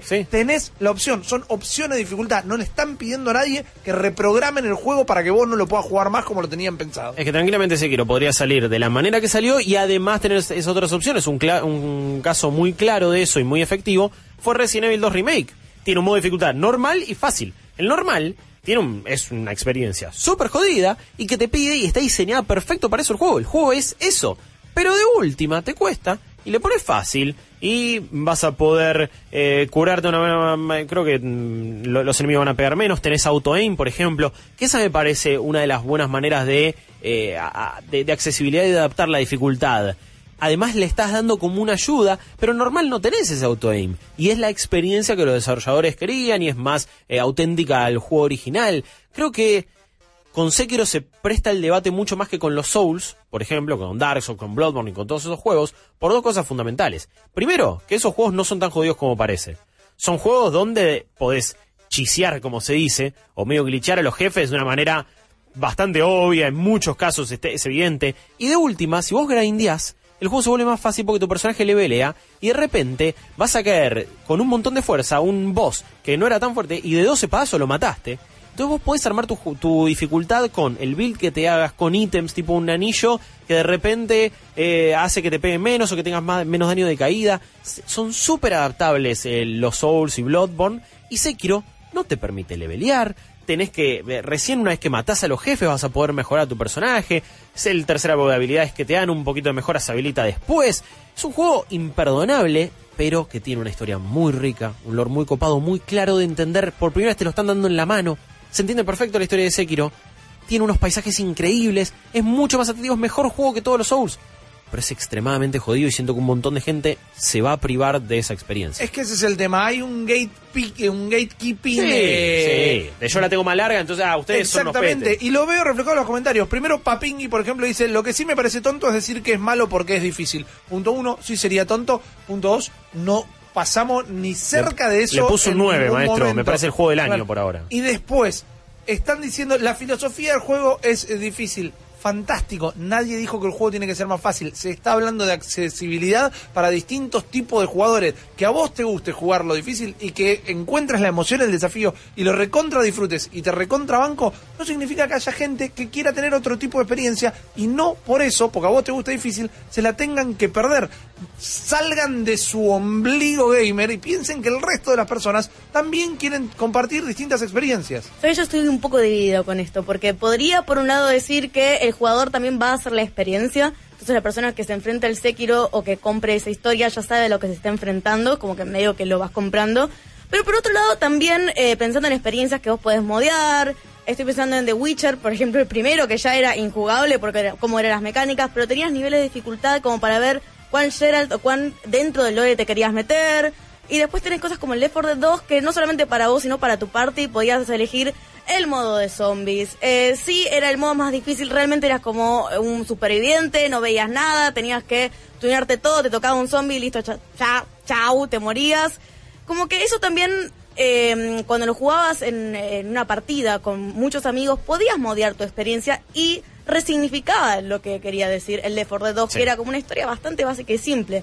Pero de vuelta, estoy como dividida en entre estas No, dos opiniones. A ver, eh, no es sencillo cómo aplicar esas dificultades y esa accesibilidad a un juego que eh, tiene tanto bagaje del mismo estudio y de sus juegos anteriores y de un público muy particular y un estilo de juego muy particular. Sin embargo, y hablando de filosofías, mucha gente dice la- el sentido del juego, la filosofía del juego es que sea difícil. No necesariamente. El mismo Miyazaki en muchas entrevistas, Hidetaka Miyazaki, el director y el creador de toda esta onda de juegos, dijo que su objetivo no es hacer juegos difíciles, sino que tengan esa percepción de superación, de perseverancia, de que finalmente pudiste escalar esa montaña. Eso lo ha dicho en un montón de, eh, de, de notas. Yo, eso me parece que los Souls te lo dan de una manera mucho más sencilla. E insisto, vos te podés moldear tu propia experiencia. Sekiro es, es todo el tiempo, es una montaña gigante, cada mini boss es realmente una piedra en el zapato muy difícil. Obviamente, una vez que lo derrotás, te sentís Dios y es una gran satisfacción. Pero honestamente, no sé, no sé si no lo hubiera disfrutado más, pero hubiera apreciado que fuera más accesible en algunas cosas. eh, sobre todo en mi caso, porque lo tenía que terminar para la review y era como una carrera contra el tiempo. Porque si no, tomate tu idem para hablar bien. Pero creo que no, no, no está mal pedir también que otras personas lo puedan experimentar, que quizás no son tan buenas, quizás no le agarran la mano tan fácil. Eh, no tiene nada de malo eso, sobre todo siempre diciendo de nuestro lado que la experiencia como estaría hoy por hoy no se tendría que modificar. Simplemente si otra persona lo quiere hacer de otra manera y de última, si vos pensás que se está cagando la experiencia, que se la cague, Claro, pero déjalo no ser. es la tuya. Dejen jugar a los demás, eh, que no eso va a cambiar la experiencia de juego personal. Tengo como algo también para el debate. ¿Qué pasa si se le cambia la dificultad? ¿Creen que eso cambiaría completamente el juego, el sentido del juego? Depende. eh, acá algunos plantean que el juego estaba solo en la dificultad. Me parece a mí que si basás solo tu juego en cuán difícil es el juego, te estás perdiendo otro montón de No. eh, dimensiones para hacer una experiencia que realmente se diferencie de alguna manera. Y en Sekiro hay un montón de cosas para disfrutar. No, No, sí, es solamente el, el desafío, realmente es un juego fascinante por su historia, por sus personajes, como nunca sentí que sucedía en los Souls, donde para conocer la historia tenés que ir a ver 70 videos de YouTube o leerte todas las descripciones de los ítems. Yo no tenía ganas de eso. Y acá me enamoré de la historia, del mundo y de los personajes. Exactamente. Siguen entonces charlando en el chat. Pueden mandar audios al 4041 9660. Nosotros nos vamos a tomar un último minutito esta noche y a la vuelta vemos qué más les podemos contar, además de resolver a los dos ganadores de la experiencia Gambino. Malditas News, powered by Claro. El servicio de streaming de Say Universe resultó ser una sorpresa más que agradable, dándonos Titans, la nueva temporada de Young Justice y la recién estrenada Doom Patrol. Y más. En la reciente convención WonderCon se acaba de anunciar el estreno de la serie de Swamp Thing para el 31 de mayo. No te preocupes, que no se ve así. Esas imágenes son de la película de los 80 basada en el personaje, porque DC todavía no presentó el primer tráiler. El servicio también anunció que la segunda mitad de Young Justice Outsiders llega el 2 de julio y a fin de año veremos la segunda temporada de Titans y la serie animada de Harley Quinn. Todavía no confirman si el servicio tendrá versión internacional, pero nos dejaron un teaser para 2020. La primera imagen de Breck Basinger como Stargirl. Esperemos que para entonces Warner se ponga las pilas y nos traiga nuestro deseo. Batman and Robin, you got company. Malditas News, powered by Claro. Más información en malditosnerds.com.